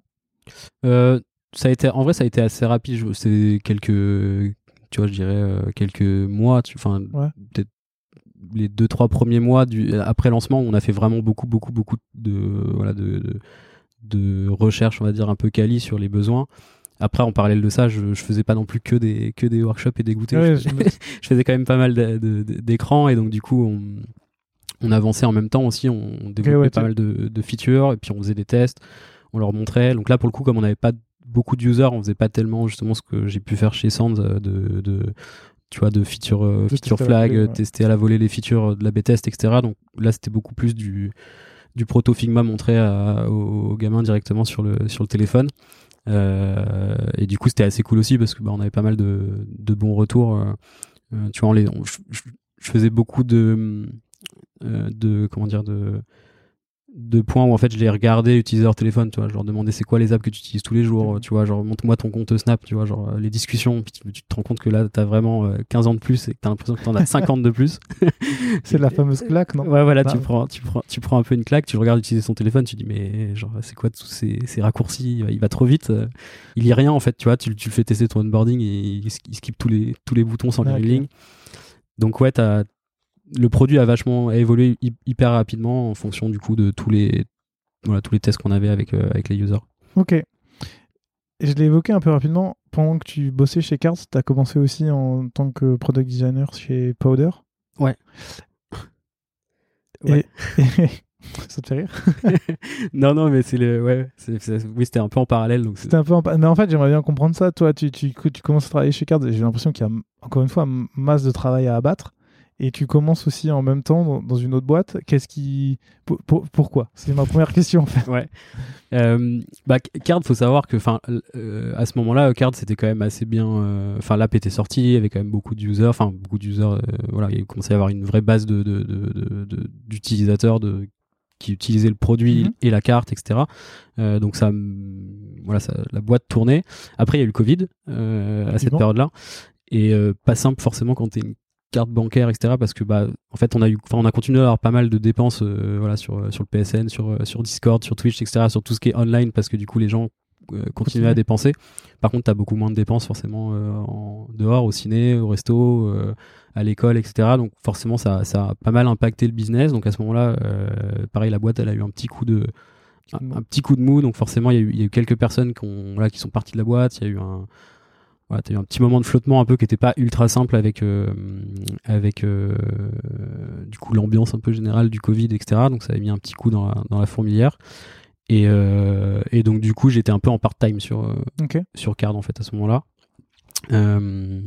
parce que du coup bah on avait quand même abattu pas mal de boulot. En fait en, design, design forcément on avait beaucoup d'avance par rapport au dev puisque les, le travail en dev était quand même beaucoup plus long mm. de par le fait que ce soit de la, du bancaire etc et du coup, à côté de ça, euh, donc du coup euh, euh, Stanislas Copin, donc le fondeur de, de Powder, que je connaissais, que j'avais déjà vu bah, à l'époque où je bossais sur.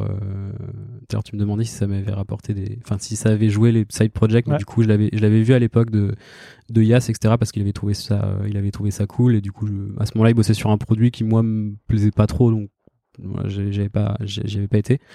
Mais donc du coup là, il m'avait relancé, donc du coup il bossait sur un nouveau projet euh, qui était du coup Podor.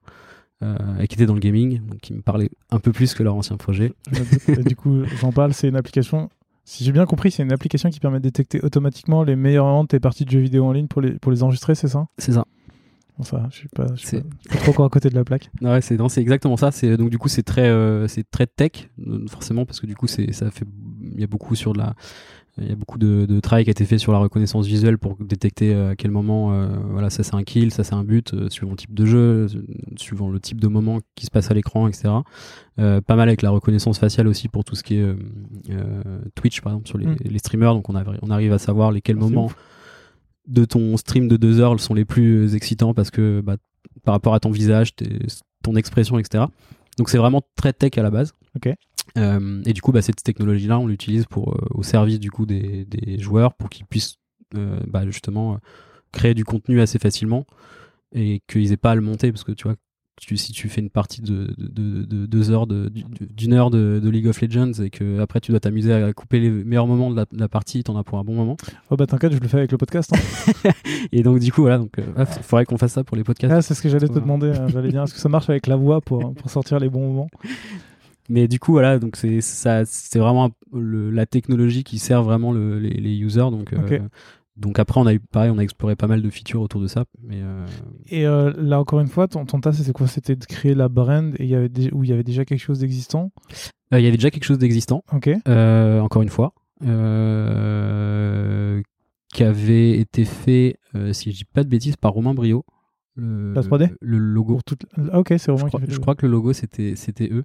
Enfin le logo de l'époque après du coup on l'a un peu comme pour Card on l'a un peu reshifté pour du coup injecter de la borne etc parce que euh, en fait à ce moment là c'est pareil le produit il était il était marketé via juste une landing page et euh, t'avais voilà un peu de 3D c'était un peu une page landing pour donner envie. Ouais. mais tu vois euh, à, côté de ça en fait c'était vraiment tout le travail était fait que côté produit quoi. C'était euh, l'application etc il n'y avait pas tellement de travail autour de la marque de d'en faire une marque c'était vraiment plus communautaire, comment on arrive à faire un Discord avec beaucoup de monde, comment on arrive à, faire un produit euh, sticky quoi. Ce qui est plus le cas aujourd'hui parce que le, site est plutôt stylé, je trouve, personnellement. Bah du coup, bah, après on a travaillé du coup pour, euh, pour améliorer aussi la, la marque, mais euh, mais quand je suis arrivé, du coup moi c'était c'était surtout c'était c'était surtout du produit et c'était en freelance. Donc du coup je bossais en fait en freelance pour eux au début, en parallèle de Card. Du coup j'étais un peu en mi-temps et et en gros bah sur Card il y a comme il y a eu cette espèce de coup de mou euh, qui était lié aussi du coup, je pense, je pense pas mal au business model. Donc c'est aussi pour ça tout à l'heure tu parlais de application euh, ado, application parent. C'est à ce moment-là en fait qu'il y a eu un peu le shift où on s'est dit ok en fait faut les les les les, teens sont pas d'argent pour payer euh, un produit bancaire. il mm. Faut qu'on target aussi les parents quoi. On peut pas se contenter d'avoir juste un produit un produit qui plaît aux, aux, aux ados. Faut aussi qu'on ait un produit pour les parents.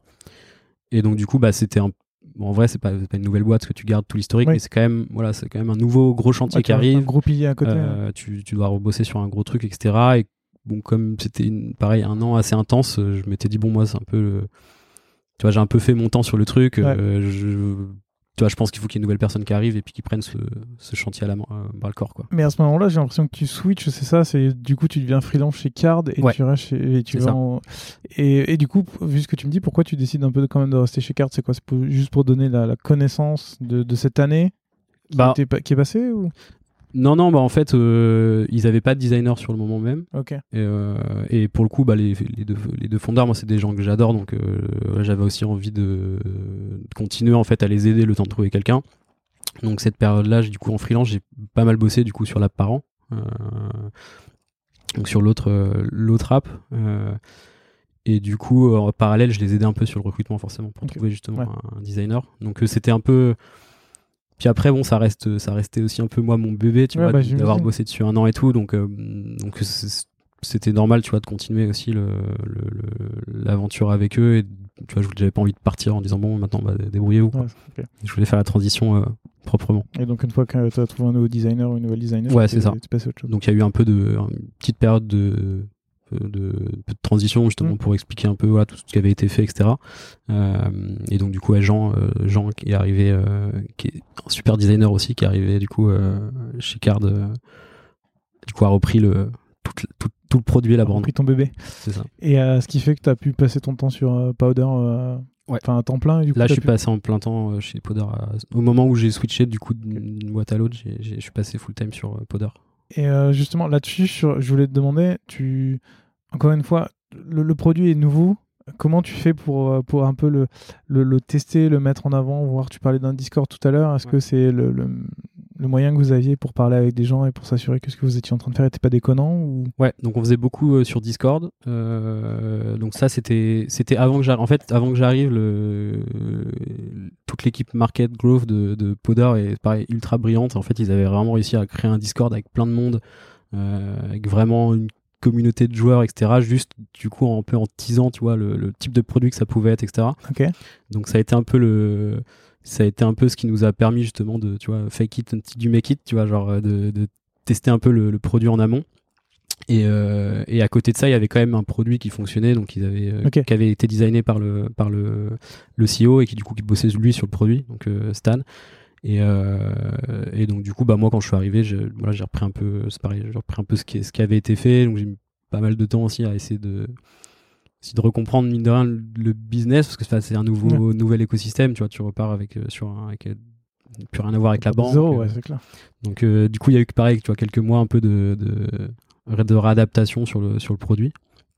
Et puis après, bon, on a commencé voilà, à itérer sur euh, nouvelles features, euh, optimisation des features, euh, essayer de comprendre justement les besoins qu'avaient les joueurs. euh. Tu t'y es pris comment cette fois? J'imagine que tu faisais pas dégoûter avec les streamers pour. Euh, non, non, on faisait pas de ça, mais par contre, on avait, on avait aussi pas mal, justement, euh, via Discord, on avait pas mal de teams en fait. Euh, D'accord. soit des ambassadeurs, donc on, pareil, via l'équipe. via l'équipe growth marketing de, de, de la boîte en fait qui avait qui avait été chercher justement des voilà des micro influenceurs di- de différentes tailles pour justement aller leur de- leur demander les, leurs besoins sur euh, des gens qui faisaient du stream des gens qui jouaient des, des équipes pro Euh, donc pareil on a testé euh, des, des produits autour de autour du tu vois des tournois autour des équipes autour euh, justement enfin un peu comme sur Sands au final où les gens venaient vraiment tu vois pour le pour l'outil Ouais. ce qui permet vraiment de, de- voilà de, de- de découper de, de gagner du temps en faisant ta toute ta création de vidéo et à côté de ça bah t'essayes de voilà de les retain aussi sur euh, bah, en fait c'est aussi une plateforme sociale où vous faites les vidéos que t'as pris bah tu peux aussi les poster. Et puis bah, en les postant tu passes dans des t'es dans un tournoi avec un challenge avec des choses à gagner etc et donc, voilà on testait en fait des choses toujours autour de la création. Euh, comment le, le user il, cr- il crée un il crée une vidéo et justement via la vidéo qu'il a créée sur la plateforme comment on arrive à lui donner de la valeur pour qu'il reste sur cette plateforme et, euh, et donc du coup bah ça c'est passé pareil par beaucoup du coup de d'entretiens avec euh, avec des gens euh, du coup dans différentes catégories quoi des des joueurs des équipes des streamers Ok.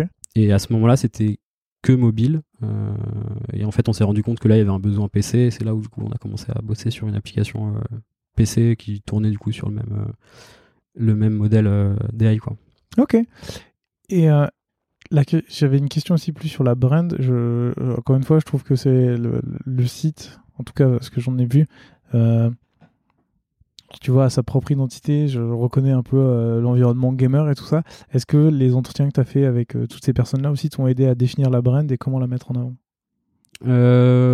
Moins, on a, on a moins fait de, on a moins fait de tests côté brand.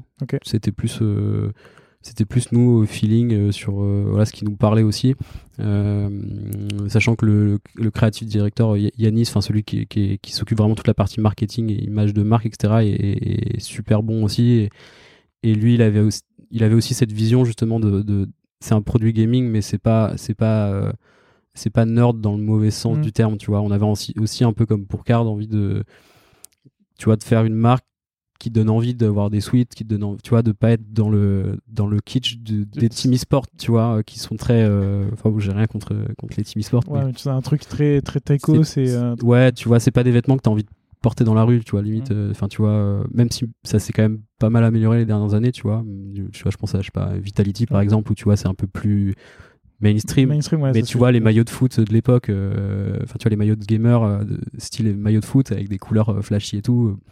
Ouais. Tu vois, on, on voulait un peu s'éloigner de ça et avoir une marque du coup qui soit un peu plus euh, premium, tu vois, plus euh, plus lifestyle quoi, qui- Ouais. qui fasse moins euh, moins gamer. Donc ça a été un peu le le, le fil conducteur qui nous a amené à, à la marque. Et d'ailleurs, j'avais une question, mais ça peut, ça peut regrouper euh, Sound, Card, pardon, et, et Powder. C'est, tu, tu travailles, je trouve, énormément sur à la fois la brand et à la fois le produit. Comment tu fais pour mixer un peu des deux? Genre, comment tu fais pour que la, la brand infuse dans le produit et pour que le produit se ressente dans la brand? On, on parle souvent dans, dans ce podcast du fait que euh, les deux sont cloisonnés, que les deux devraient discuter et que euh, finalement tu te retrouves toujours à un truc où euh, dans la brand tu ressens pas trop le produit et dans le produit tu ressens pas la brand et du coup tu as l'impression que c'est Mm. deux trucs totalement séparés. Toi, comme tu étais dans les à chaque fois un peu bah, sur les sur les sur les deux côtés de, de- de la pièce, comment tu comment tu faisais justement pour réussir à faire ce mix entre les deux et à faire en sorte que les deux se ressentent partout et que tu sois toujours dans le même écosystème? Bah, je, je pense que ce qui a fait ça, c'est en partie que souvent j'étais tout seul et que je faisais Ouais. les deux. Je pense que en fait ça, ça a joué parce que il y, avait un peu un truc où bah du coup je bossais sur la brand et après bah je bossais sur le produit et du coup bah j'allais je réutilisais pas enfin forcément tout ce que j'avais fait sur la brand sur le produit moi-même donc c'était peut-être moins dilué parce qu'il y avait tu vois moins d'intermédiaires etc qui, qui, qui concevaient le produit. Euh, mais après c'est sûr moi j'ai toujours eu envie aussi de sur toutes les sur les trois produits euh, sur lesquels j'ai travaillé j'avais toujours envie que la marque elle soit assez forte Mm. et tu vois de pas être dans quelque chose de trop neutre et, Ouais. et faire en sorte que la marque re- ressorte vraiment quoi donc euh, tu vois sur sur Card et sur euh, et sur Powder dans, dans les deux aussi j'ai travaillé avec des, des, des agences euh, pour euh, différents assets justement autour de la marque donc euh, qu'on fait donc chez Card c'était Makata qui avait bossé sur la, la mascotte, donc il y a un petit panda qu'on avait décidé de faire, etc. Et qui avait fait un travail de, de ouf. Ils sont, eux, ils sont, pareil, ils sont trop forts. Et du coup, à chaque fois, c'est aussi des collaborations justement avec les, avec ces agences et avec les users. Par exemple, bah, le panda, pour le coup, on l'a, on l'a designé avec les, avec les ambassadeurs de, cartes. Tu vois, on avait un WhatsApp. Euh, Makata il m'a envoyé les dessins, j'ai envoyé les dessins, il faisait des votes. Euh, on voudrait plutôt une girafe, ah ouais non j'aime pas la girafe, je voudrais plutôt un panda, etc. Donc enfin, on a, on l'a fait avec eux, tu vois. On a, Ok. on a fait les vêtements avec eux, on a choisi les. Et d'ailleurs, tous, Ah, tous les tests qui avaient été faits de, de, de, de style de la mascotte, en fait, on avait pris de base, j'avais pris des photos des, des ambassadeurs, là, et qu'on avait, qu'on avait dans le shooting vidéo, du, enfin, dans le shooting photo de card. Et en fait, on avait refait les vêtements en 3D, tu vois. Ah ouais, on, avait gardé, on avait gardé un peu leur même style et tout, tu vois, pour Ah, donc en fait, vous vous êtes directement inspiré d'eux. Ouais, c'est ça. On les a, on- malgré eux, on les a intégrés dans, dans les, dans les fringues du, du, du panda, mais du coup, euh, enfin, ce que je veux dire par là, c'est qu'à chaque fois, ça a quand même été beaucoup des collaborations avec des. Enfin, tu vois, ça aurait, sur Powder, par exemple, euh, Romain, euh, du coup, euh, on a bossé avec Romain Brio et Que j'ai reçu dans, dans le podcast. C'est Ouais. l'épisode numéro 4, je crois. que j'avais 4 écouté ou 5. et, qui était- qui était très bien et, euh, et, et qui est pareil, tu vois, qui est trop fort. Genre, euh, sur Powder, il nous a super aidé du coup sur la, sur la brand. Donc, euh, il a, à chaque fois, c'est comment tu arrives aussi à, à collaborer avec les bonnes personnes sur le, le bon. Le... D'ailleurs, comment t'as fait pour les choisir, ces personnes-là? Parce que collaborer avec les bonnes personnes, c'est facile à dire, mais comment tu fais pour trouver les bonnes personnes euh, Euh, bah, par exemple, tu vois, pour, le, pour la mascotte de, de Card, euh, je savais un peu, le- tu vois, l'esprit que je voulais que, que je voulais que la mascotte ait, tu vois, en Ouais. termes de visuel, etc. Donc j'avais fait beaucoup de bench sur, euh, tu vois, sur Insta. J'avais cherché plein de plein de, de, de, de personnes qui faisaient de la 3D, des studios, des freelances, etc. pour te rapprocher de ce que tu voulais Voilà, pour tu vois, de ce que j'avais en, en tête. Et après, bah, du coup, je les ai contactés, j'aurais j'aurais briefé un peu le, le projet. Et puis, pour ceux pour qui ça a collé le plus, bah, on s'est dit go, tu vois. Et, euh, et du coup, Makata, c'était parfait. Et, euh, et Romain, bon, Romain, c'était un peu particulier parce qu'il avait déjà bossé avec, euh, avec Powder. euh, et ça s'était bien passé. Et, donc, et moi, en plus, je le, co- je le suivais depuis longtemps. Et je me suis dit, c'est l'occasion De bosser avec lui jamais pour bosser avec lui. Donc, c'est ce qui était trop cool sur les deux sujets, c'est que du coup, j'ai pu bosser aussi avec des gens que, ouais, que je suivais que, et que je trouvais trop forts. Donc, euh, Trop bien. Tu, tu bosses encore aujourd'hui chez, chez Powder ou pour Powder je bosse encore un jour par semaine. Tu fais quoi pour eux? Alors du coup, j'ai complètement laissé le, la partie product, enfin core product forcément, parce que du coup sur une journée, j'ai pas, j'ai- pas grande valeur à ajouter sur le produit. Et, euh, et du coup, il y a Hugo, euh, Hugo Degaillet qui est arrivé dans, en head design euh, sur Powder, donc qui a repris vraiment tout le, toute la partie product euh, iOS et PC. Et en gros, moi, je bosse beaucoup plus du coup avec la, la content team un peu, et je fais beaucoup de POC sur des idées de de features de projets que je fais en fait je fais beaucoup de proto pour euh, justement qui eux leur servent pour aller voir les soit des invests soit les users pour euh, voilà pour tester un peu prendre la température sur euh, qu'est-ce qu'on peut faire après quoi Et toi, tu restes là-bas. euh, donc aujourd'hui, tu bosses chez Free, on va en reparler après. Mais toi, tu restes là-bas un, un jour par semaine. Pourquoi? Pour pour voir d'autres choses Parce que t'as pas envie de lâcher le bébé ou... Euh, bah parce que j'adore l'équipe déjà. Pareil je- enfin je suis super attaché avec les, les fondeurs et, et l'équipe. Donc euh, donc le côté humain fait que je, moi j'ai envie de continuer de bosser avec eux. Et puis après ouais c'est un c'est un terrain de jeu euh, c'est un peu mon ma cour de récré le vendredi tu vois. Ça me permet de bosser sur un sujet plus on va dire plus léger tu vois même si on sait quand même une boîte c'est pas à prendre à la légère mais tu vois c'est du gaming euh, on a envie tu vois c'est un, produit qui est fait pour un- entertain les gens tu vois donc c'est assez euh, assez cool en vrai à, à faire et euh, et, et puis ça me stimule pas mal de changer de sujet de bosser sur quelque chose de complètement différent toutes les semaines quoi ouais, je comprends. J'en reparlerai un petit peu après quand on, quand on parle de Free. Est-ce que à côté de, à côté de ça, tu fais aussi du freelance? Alors j'en ai, j'en ai fait un peu pendant que j'étais sur, entre les, du coup, quand j'étais en freelance pour Poder, je faisais un peu de freelance en règle générale. J'avais fait quelques mini projets. J'avais bossé sur Opal, qui est un Ouais, j'ai découvert que c'est toi qui avais bossé sur Opal. Qui est un outil euh, qui sert. Avec, j'ai bossé avec, avec, Makata aussi dessus. C'est eux qu'on fait la petite, euh, la petite pierre. Ouais, donc il y a un outil qui permet de, de maîtriser son temps d'écran sur son téléphone pour être sûr que tu passes pas. Et sur, euh, et sur PC, et PC aussi avec une, une, extension Chrome. et du coup, bah, avec eux, ouais, j'avais, j'avais fait. J'avais pas bossé très longtemps. Hein. C'est, à chaque fois, c'était plus des, tu vois, un peu des design sprints d'une semaine ou deux. Où, je faisais plein de propositions de, tu vois, de. C'est eux qui venaient te chercher d'ailleurs pour ça, pour te dire voilà, on a besoin de ça, ou c'est toi qui. Euh, sur Opal, euh, ouais, je crois que c'était le, le fondeur m'avait. Enfin, c'était une reco en fait, c'est un pote aussi de, de, du fondeur de, de Podder. Après, l'écosystème startup est petit, donc. Euh, mais c'est vrai que tous les, tous les projets que j'ai fait en, en free, ça a toujours été des intros, quoi. C'est-à-dire que tu vois, je suis pas sur Malte, enfin, j'ai pas, j'ai pas vraiment cherché de projet parce que c'est pas vois, je me sens pas super euh, à l'aise là-dessus. Mais par contre, quand on me reco des projets, si c'est des gens euh, voilà, que je connais de confiance, euh, je me dis go quoi. Donc, donc il y avait eu Opal, j'avais bossé un peu avec Finari aussi, un outil d'agrément de, enfin d'agrégation de, de, de, comptes pour ton patrimoine. Ça c'est J'avais bossé sur la brand, pas sur, pas, pas sur le produit. Euh, quoi d'autre euh, Moi j'en ai un, c'est euh, Free Ligue 1 Uber Et Free Ligue 1 Uber aussi. J'essaye de trouver une transition. Que, comment t'as fait pour justement comme ça, ça me fera la, la passerelle pour Free ensuite. C'était en, 2020. Mhm. Comment t'as fait pour, pour être justement mis en relation avec Free pour bosser sur cette partie-là? Enfin, sur cette application qui, attends, si j'ai, alors étant hyper nul en foot, j'ai peur de dire une connerie et après de me faire taper dessus.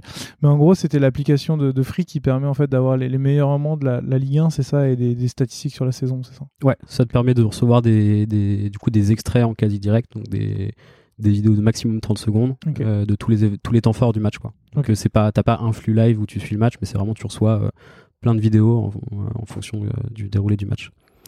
Et, et comment j'en suis, j'en suis venu là? C'est via euh, du coup un, un, pote qui s'appelle Mathias Mathias Adam euh, qui, qui bosse euh, qui bosse enfin qui fait du, que du freelance qui lui avait eu la, du coup cette mission là et qui il avait mais qui n'avait pas le temps de la faire. Donc en gros en gros il m'avait intro avec avec le, le PO de l'époque qui était Arthur Dagar qui du coup m'avait contacté sur sur euh, par mail en me disant bon bah j'ai Mathias m'a reco ton profil apparemment euh, t'as un peu de temps pour faire du freelance euh, on a besoin de faire une app pour dans 10 jours. C'est vraiment ça? Ouais c'était plus ou moins ça. Il y avait quand même enfin c'était assez c'était assez speed comme comme sujet euh, et c'était pendant les confinements et tout. Donc du coup, je, bon, je bossais 7 jours sur 7. Euh. c'était, je pense que je, avec le recul, je, je, le referai pas plus tard. mais, euh, mais bon, là, comme on était confiné, j'avais dit, bon, vas-y, je vais prendre la mission. T'as eu l'occasion, ok. Est-ce que cette mission, c'était un marchepied pour ton rôle d'aujourd'hui ou pas du tout? Ouais, je pense que je pense que oui, parce que bah du coup, en, en l'application, elle a été faite, c'était vraiment comme un une startup quoi. On, on était sur un Slack avec un, groupe de dev et puis euh, du coup on, bossait sur le sur le produit. Euh, et au final, ça, je, pense que le produit il a, il a euh, on a eu pas mal de petits bugs techniques au début du au lancement parce que bah forcément c'était quelque chose de nouveau et qui avait été fait en, quand même un temps assez, assez, record. Non pas pas 10 jours sur le dev quand même. Il y avait quand même plus de taf que ça. Mais euh, mais je sais pas enfin ça s'était bien passé. J'avais eu un super feeling avec euh, avec les gens avec qui j'avais bossé. Euh, et du coup et du coup Arthur donc qui était le PO de, de, de l'époque m'avait dit tu sais que genre chez Free il y a moyen qu'il cherche des designers et tout. Donc ça, ça, c'est pas un truc qui pourrait t'intéresser. Et du coup, je lui ai dit, bon, bah, ouais, je, je, sais pas, euh, tu vois, je, ça se passe bien chez Poder, j'ai pas vraiment de raison de changer, etc. Donc, il m'a dit, bah, je sais pas, euh, réfléchis-y, et puis je te, je te, file le contact de la directrice marketing, et si jamais, euh, si jamais vous pouvez faire un call, quoi. Et donc, du coup, il m'avait fait une intro pour, pour, pour qu'on se rencontre. et donc, bah, en fait, j'y allais un peu voilà, sans... Comme ça Ouais, comme ça, tu vois, parce que pour le coup, ça se passait vraiment bien chez Poder, donc euh, j'avais pas de raison de me dire je vais, je vais, je vais partir, quoi. Puis finalement, c'est free par rapport à toutes les autres boîtes sur, dans lesquelles tu as bossé, c'est un gros groupe. Ouais, oui, oui, non, ça n'a, ça n'a rien à voir. Donc ça n'a rien à voir avec tout le reste, en plus. Avec, avec le reste. Mais euh, bon, je me suis dit pourquoi pas? Enfin, en fait, je- c'est, je pense qu'un un, un telco concurrent serait venu. Je pense que j'aurais, tu vois, j'aurais, je me serais pas vraiment posé la question parce Ouais. que n'a pas qui m'inspire vraiment, tu vois. Mais, euh, mais Free, tu vois, ça, ça reste quand même une image de challenger aussi, tu vois, de, boîte qui est un peu en marge des, justement des autres telcos, etc., qui a quand même une, ADN particulière, etc. Donc je m'étais dit, bon, tu vois, s'ils veulent, qu'on se voit, ça, peut valoir le coup de tester. Et donc je suis, je suis, je suis venu au, au bureau euh, rencontrer du coup Camille Perrin qui est euh, directrice euh, marketing et du coup il y avait Xavier aussi Xavier Niel qui était qui était au, au meeting et donc du coup bah on a on a discuté un peu du Ah, du coup, du poste t'as quand même la grosse intro directe en arrivant. ouais ouais c'était un bah c'était un peu ouais c'était un peu stressant au début je Ouais, t'avoue que- j'imagine. je t'avoue que c'était pas c'était pas T'étais au courant? Moi, j'avais pas prévu vraiment. Ah. Non, non. En fait, j'avais pas prévu de base. Je, je, j'ai pas envie de dire de bêtises, mais il me semble que, il me semble que je devais voir juste Camille, jusqu'où, Camille, et puis euh, elle m'avait, elle m'avait lancé. euh, ah, au fait, il y aura aussi, euh, enfin, il y aura Xavier au meeting. Et du coup, j'avais fait, ah, ok. Donc, du coup, du coup, voilà, j'étais, Surprise. j'étais venu un vendredi, un vendredi soir au bureau. Et, et puis bah voilà, on a, on a un peu discuté du poste, ils m'ont expliqué, enfin pas vraiment du poste parce qu'il n'y avait pas vraiment de fiche de poste, c'était plus en fait voilà les besoins qu'ils avaient, tu vois l'ambition long terme de, de, de la marque, de l'im- de l'image qu'ils voulaient, tu vois que, que, que la marque ait, etc. Euh, de tous les chantiers produits qu'il pouvait y avoir, etc. Et donc du coup, euh, c'est vrai que quand je suis sorti meeting, je me suis dit putain, euh, c'est vrai que ça a l'air intéressant. On- On va revenir sur, sur tout ce que tu as dit sur ton rôle et tout ça. Et juste pour finir sur cette histoire-là, du coup, ça, ça se passe comment une fois que tu as fait une fois que as fait cette rencontre-là? Tu, tu fais quoi? Tu passes d'autres entretiens ou on te dit juste OK, euh, viens? Euh, non, on a, on s'est, on s'est revu une autre fois. On- après, on a un peu discuté aussi en parallèle, euh, voilà, par message. En plus, c'était la période, je crois que c'était en période de Noël, donc il y avait aussi, euh, tu vois, C'était pendant la période de couvre-feu, tout ça en plus, non? Euh, non, Ah non, c'était non, c'était à, c'était à-. Noël, mais tu sais, t'avais toute la période bon, des fêtes, etc. Et en gros, je m'étais dit, euh, bon, bah, on- enfin, je, vais- je vais y réfléchir, je, je, je, rev- je reviendrai vers vous, quoi. Et, euh, et du coup, c'était un peu un casse-tête parce que c'est vrai que du coup, j'étais quand même vraiment content chez Poder. Euh, ça me faisait un peu mal de, voilà, de leur dire que je m'en allais, mais en même temps, bah, le, voilà, le projet était quand même assez excitant. Euh, et donc, du coup, euh, on s'était, on s'était revu encore pour, voilà, pour affiner. Et puis moi, j'avais quand même aussi d'autres questions là sur, Mm. euh, sur comment ça pouvait se passer. Et puis, bah, sur le fait potentiellement, du coup, de, de rester aussi un jour chez Poder pour, voilà, Voir d'autres pas choses. trop m'éloigner aussi. Enfin, j'avais un peu peur en fait. J'avais pas vraiment dans quoi, euh, tu vois, Dans quoi tu t'embarques dans quoi je m'embarquais et, et puis je savais pas non plus si même moi j'allais tu vois correspondre et avoir les tu vois les épaules et les tous les- tous les comment dire les toutes les qualités qu'il y avait besoin pour le poste quoi donc euh, donc je, je m'étais je m'étais dit bon ok on, on peut tester quoi Ok. Très bien. Est-ce que tu peux euh, nous présenter un peu Free? Parce que moi, dans, mon image de consommateur lambda, c'est Free, c'est un opérateur internet et un opérateur mobile. Est-ce qu'il y a d'autres éléments que j'ai pas en tête qui, qui seraient intéressants d'évoquer pour qu'on ait vraiment une vision complète de ce qui est Free?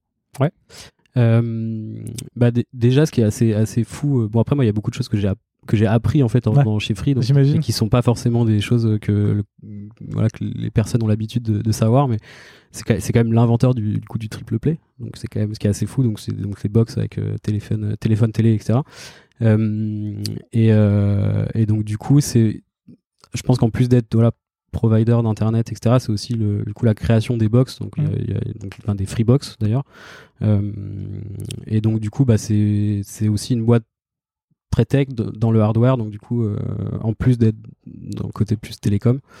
Euh, il y a aussi une branche B2B depuis euh, depuis un petit peu plus d'un an. Donc Free Pro qui est qui est un- du coup qui est pareil qui est une qui est une, une offre euh, une offre mobile et, et, et internet pour euh, les entreprises. Euh, et puis quoi d'autre? Ouais je pense que c'est C'est dé- c'est déjà pas mal. c'est déjà pas mal. Très bien. Si on revient un petit peu sur toi maintenant qu'on a un peu le contexte de, de ton arrivée de la boîte, euh, toi, en tant que head of design, c'est quoi du coup ton rôle et tes missions? Euh, en, en gros, du coup, quand, quand je suis, à- quand je suis arrivé, il y avait, il y avait, il y avait des designers dans certaines équipes, euh, dans certains pôles, certains plus ou moins, on va dire, matures. Donc, tu avais des, donc, as des équipes, euh, donc une équipe qui bosse sur les, sur les applications euh, Freebox notamment, qui sont hyper hyper lean, voilà, qui ont une vraie une vraie expertise en UX dans la recherche utilisateur, etc. Donc donc T'as des petites entités avec des designers, t'as des équipes où, où, du coup il y en a pas euh, et où du coup bah, c'est plutôt des devs qui vont qui vont faire du design, etc. Euh, donc c'était assez euh, une, enfin c'était pas du tout uniformisé entre entre les différents touchpoints du, du voilà, de, de l'expérience euh, prospect ou abonné. Euh, et du coup, moi, mon, mon, vrai rôle, enfin en tout cas, ce pourquoi on, m'a recruté de base, c'était vraiment se dire, ok, comment comment on arrive à élever vraiment le niveau euh, voilà design dans la boîte euh, pour que sur tout le parcours d'un prospect ou d'un abonné voilà on parle au nom d'une marque free qui soit cohérente et qui soit uniforme et qui soit aussi de qualité dans le sens où voilà il y a beaucoup t'as beaucoup d'interfaces par exemple qui ont été faites il y a 10 ans qui n'ont pas beaucoup évolué etc et en fait, quand tu, tu vois le fait de faire des box, d'être une boîte super innovante, etc., et à côté d'avoir euh, potentiellement certains, certains produits, enfin, quand je dis produits, c'est produits euh, digitaux, mais certaines apps qui soient, euh, tu vois, vraiment pas du tout dans l'air du temps, pas du tout simple à utiliser, à l'image de la marque, etc., bah, franchement, ça, forcément, ça, ça, ternit et ça, ça, crée un peu un décalage entre les produits. Donc euh, le but c'était voilà c'était vraiment ça c'était voir comment on pouvait euh, mettre une place plus importante au, du design euh, dans le dans l'entreprise. Et, quand tu parles du design, la question qui me venait c'est est-ce qu'on parle vraiment uniquement de design d'interface? Et est-ce qu'on parle juste du web, des applis et, de la télé ou d'autres choses?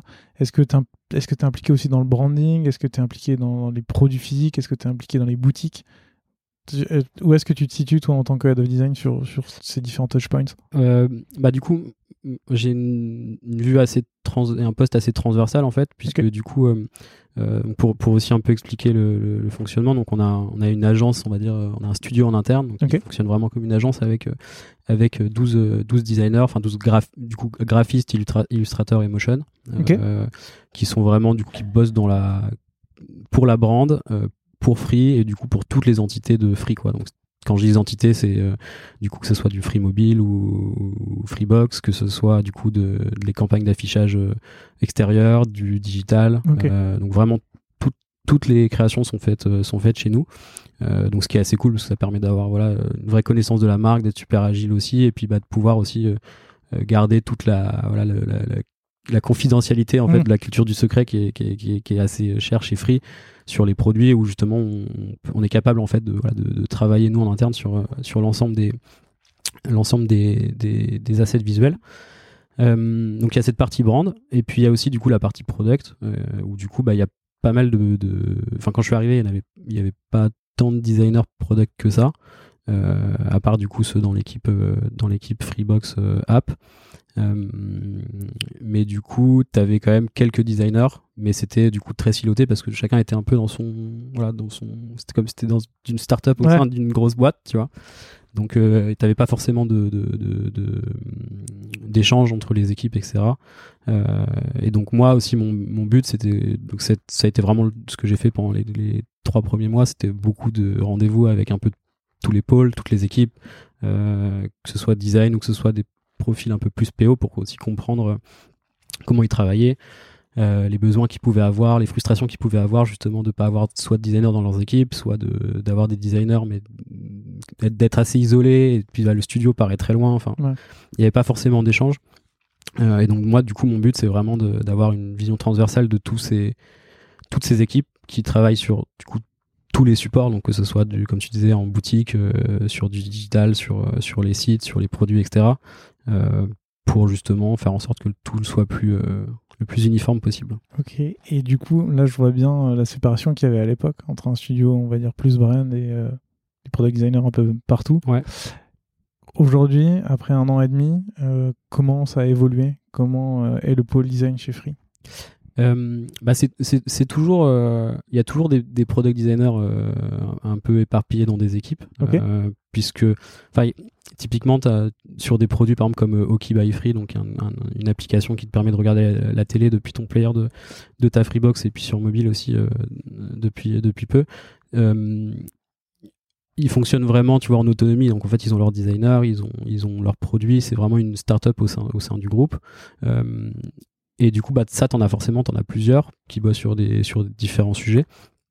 Euh, je pense que ce qui a changé, c'est que maintenant on a au moins des, déjà on a un des premiers des premiers chantiers qu'on a qu'on a fait quand, quand je suis arrivé, c'était de tout passer sur Figma, donc toutes les équipes. Euh, parce que bah voilà il y a des équipes par exemple où il n'y avait pas de designer donc tu n'avais pas de maquette donc tu vois tu récupérais le projet il n'y avait aucune maquette c'était juste bah, la prod Euh, il fallait faire des screenshots Euh, donc enfin c'était éparpillé t'avais des équipes qui étaient sur Adobe XD t'avais des équipes qui bossaient sur Sketch. Enfin t'avais vraiment de tout et forcément bah tu te retrouves un peu avec un melting pot de plein de choses. Au final tu peux pas réutiliser ce qui est fait ailleurs et donc bah ça t'amène aussi à, à ce que tout soit du coup pas uniformisé Ouais, parce que parce que pas centralisé quoi. Donc euh, donc le, le- le- les premières missions ça a été voilà de voir un peu tout le monde toutes les différentes équipes et puis du coup après de commencer voilà euh, mettre une base solide mettre tout le monde au même endroit euh, pour euh, pour essayer justement que le design soit euh, on va dire centralisé même si les gens sont dans des équipes différentes euh, voilà d'essayer de faire en sorte qu'il y ait des rituels aussi avec les différentes personnes etc Merci pour la transition. Justement, c'est. Là, j'ai l'impression encore que tu as quand même différentes équipes. Comment les équipes font pour se parler entre elles? Et du coup, ça, quel rituel tu as mis en place pour que bah, chaque équipe puisse se parler pour savoir à peu près euh, qui en est où, sans forcément non plus que ben, tu parles d'un projet où, qui concerne qu'une équipe à une autre équipe Mm. qui peut. Euh, alors dé- déjà, il y a aussi, ouais, il y a, il y a un- il y a un point que j'ai pas dit aussi, mais quand je suis arrivé, on a aussi recruté pas mal de product designers. Euh, quand je dis pas mal, c'est 5. Donc c'est- c'était quand même une bonne, euh, un bon step dans, Ouais. en, en- en nombre d'équipes euh, qui sont du coup dans euh, le pôle, on va dire digital et qui travaillent en fait vraiment en squad. Donc chacun est responsable d'un, voilà, d'un euh, je vais pas dire d'un produit parce que ça peut être un ensemble de produits, mais ça peut être voilà, tout ce qui va être lié à l'assistance, euh, tout ce qui va être lié à Free Mobile, tout ce qui va être lié à Freebox, etc. Donc c'est vraiment des, des pôles avec à chaque fois du coup un, une Triforce quoi, PO, Dev, Design, euh, mais qui bossent sur des sujets différents. Euh, et pourquoi je disais ça? Ah oui, parce que du coup, euh, forcément, bah, euh, ces équipes-là, c'est aussi l'inconvénient de bosser en squad, c'est que bah, mine de rien, t'es quand même un peu siloté parce Ouais. que bah, tu restes dans ton équipe et t'échanges pas forcément avec le designer, etc. Donc c'était important, je pense, au début de, de mettre en place. Donc on a un, on a un, on a un point euh, design euh, une fois par mois avec du coup tous les di- différents designers de, des différentes équipes. Y Euh, compris brand ou juste. euh, Non, ça reste que non que produit, euh, pas la. Euh, mais du coup des différentes apps donc euh, de voilà de hockey euh, des gens qui vont bosser sur les sites free mobile les gens qui vont bosser sur les sites des outils internes aussi parfois sur les outils de groupe du groupe etc et le but de ça c'était de faire en sorte que déjà bah, les gens se rencontrent parce que t'as pas forcément le temps de- quand t'es dans ton dans ton rush de de, de discuter avec d'autres personnes. Donc c'était aussi créer un lieu d'é- un lieu d'échange pour que les gens se rencontrent. Et puis euh, et, et- et du coup le but du, du meeting c'est vraiment que chacun chaque équipe présente à chaque fois euh, deux ou trois projets euh, sur lesquels ils ont travaillé du coup pendant le mois. Euh, et quand je dis présenter le projet, c'est présenter le projet et le process et la façon dont il a été fait aussi. Pas montrer juste le résultat. de. Bon bah voilà, on a sorti ça, voilà, voilà, c'est en ligne quoi. C'est vraiment bon bah on a on a on a sorti cette feature et voilà comment on a fait. Et donc passer plus de temps un peu sur le- voilà l'explication du, du process. C'est aussi un moment où ils se font challenger ou c'est vraiment juste de la présentation euh, Euh, non, bah après t'as un peu, t'as toujours un peu de questions-réponses Ouais. sur ah mais ça du coup comment vous avez fait etc. Mais en fait ce qui est assez, ce qui est, enfin moi j'adore ce meeting et je pense que la plupart des designers de l'équipe ils adorent aussi parce que bah en fait tu déjà tu vois des autres sujets auxquels en fait t'aurais pas du tout pensé euh, qu'il y a ça dans le groupe s'il n'y avait pas eu ce moment. Euh, et puis du coup bah ça ça force les gens aussi un peu à apprendre à présenter, à justifier un peu le- les choix etc. Euh, ça permet justement à des équipes qui sont moins moins matures en termes de justement du X et de recherche, etc., de voir comment d'autres équipes qui le sont plus travaillent. Euh, donc après, euh, bah, typiquement une équipe qui va bossé sur, voilà, qui va, qui va expliquer qu'elle a fait une guérilla testing, je sais pas, à Saint-Lazare pour tel sujet, etc. Euh, comment elle s'y est pris, bah, t'as une personne qui va dire ah bah, c'est cool, j'en- aurais trop besoin pour mon projet. euh, on se prend un point euh, la semaine prochaine pour qu'on regarde ensemble comment vous avez fait. Et en fait, tout ça crée du coup un, un socle assez solide où les gens en fait du coup ont pas peur d'aller vers les autres designers pour demander comment comment on peut comment on peut améliorer nos process à nous comment est-ce que vous pouvez nous aider? Est-ce que vous pouvez nous filer des templates sur ce Mm. truc là donc ça a été vraiment de centraliser les échanges dans une même pièce pour que tout le monde ait, euh, ait- tu vois puisse progresser en fait C'est le seul que vous avez ou t'en as donc ça, ça c'est le meeting euh, global, Ouais. euh, donc avec tous les, du coup tous les tous les designers. Euh, après moi je fais des, moi je fais des meetings aussi avec, bah, par exemple les équipes B 2 B, euh, une, pareil une fois par mois, mais là qui est plus, c'est plus moi juste moi et, leur équipe pour voir un peu bah, comment ils avancent, est-ce qu'ils Mm. ont des problématiques, est-ce qu'il y a des choses sur lesquelles je peux les justement je peux les aider? Ou est-ce qu'il y a des sujets qui pourraient tu vois ça peut être des sujets de recrutement, ça peut Mm. être des sujets enfin plus vastes quoi. Euh, donc ça j'essaye d'en faire euh, régulièrement du coup avec les différentes équipes avec qui je travaille moins.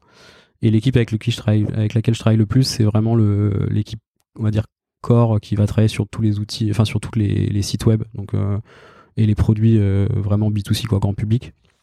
Euh, enfin je dis ça en fait ils sont tous grand public B2C mais vraiment les sites vraiment les sites tu vois on va dire les sites vitrines euh, de free euh, les espaces abonnés l'espace assistance donc vraiment tout ce qui va euh, le parcours de souscription euh, Bah, tous les points hyper tous les importants. points vraiment voilà corp à l'expérience à l'expérience chez Free et avec cette équipe là du coup là je collabore beaucoup plus parce que euh, bah parce que déjà c'est du coup c'est assez important et cette équipe là en fait a, a pas vraiment de lead designer pour l'instant Ok.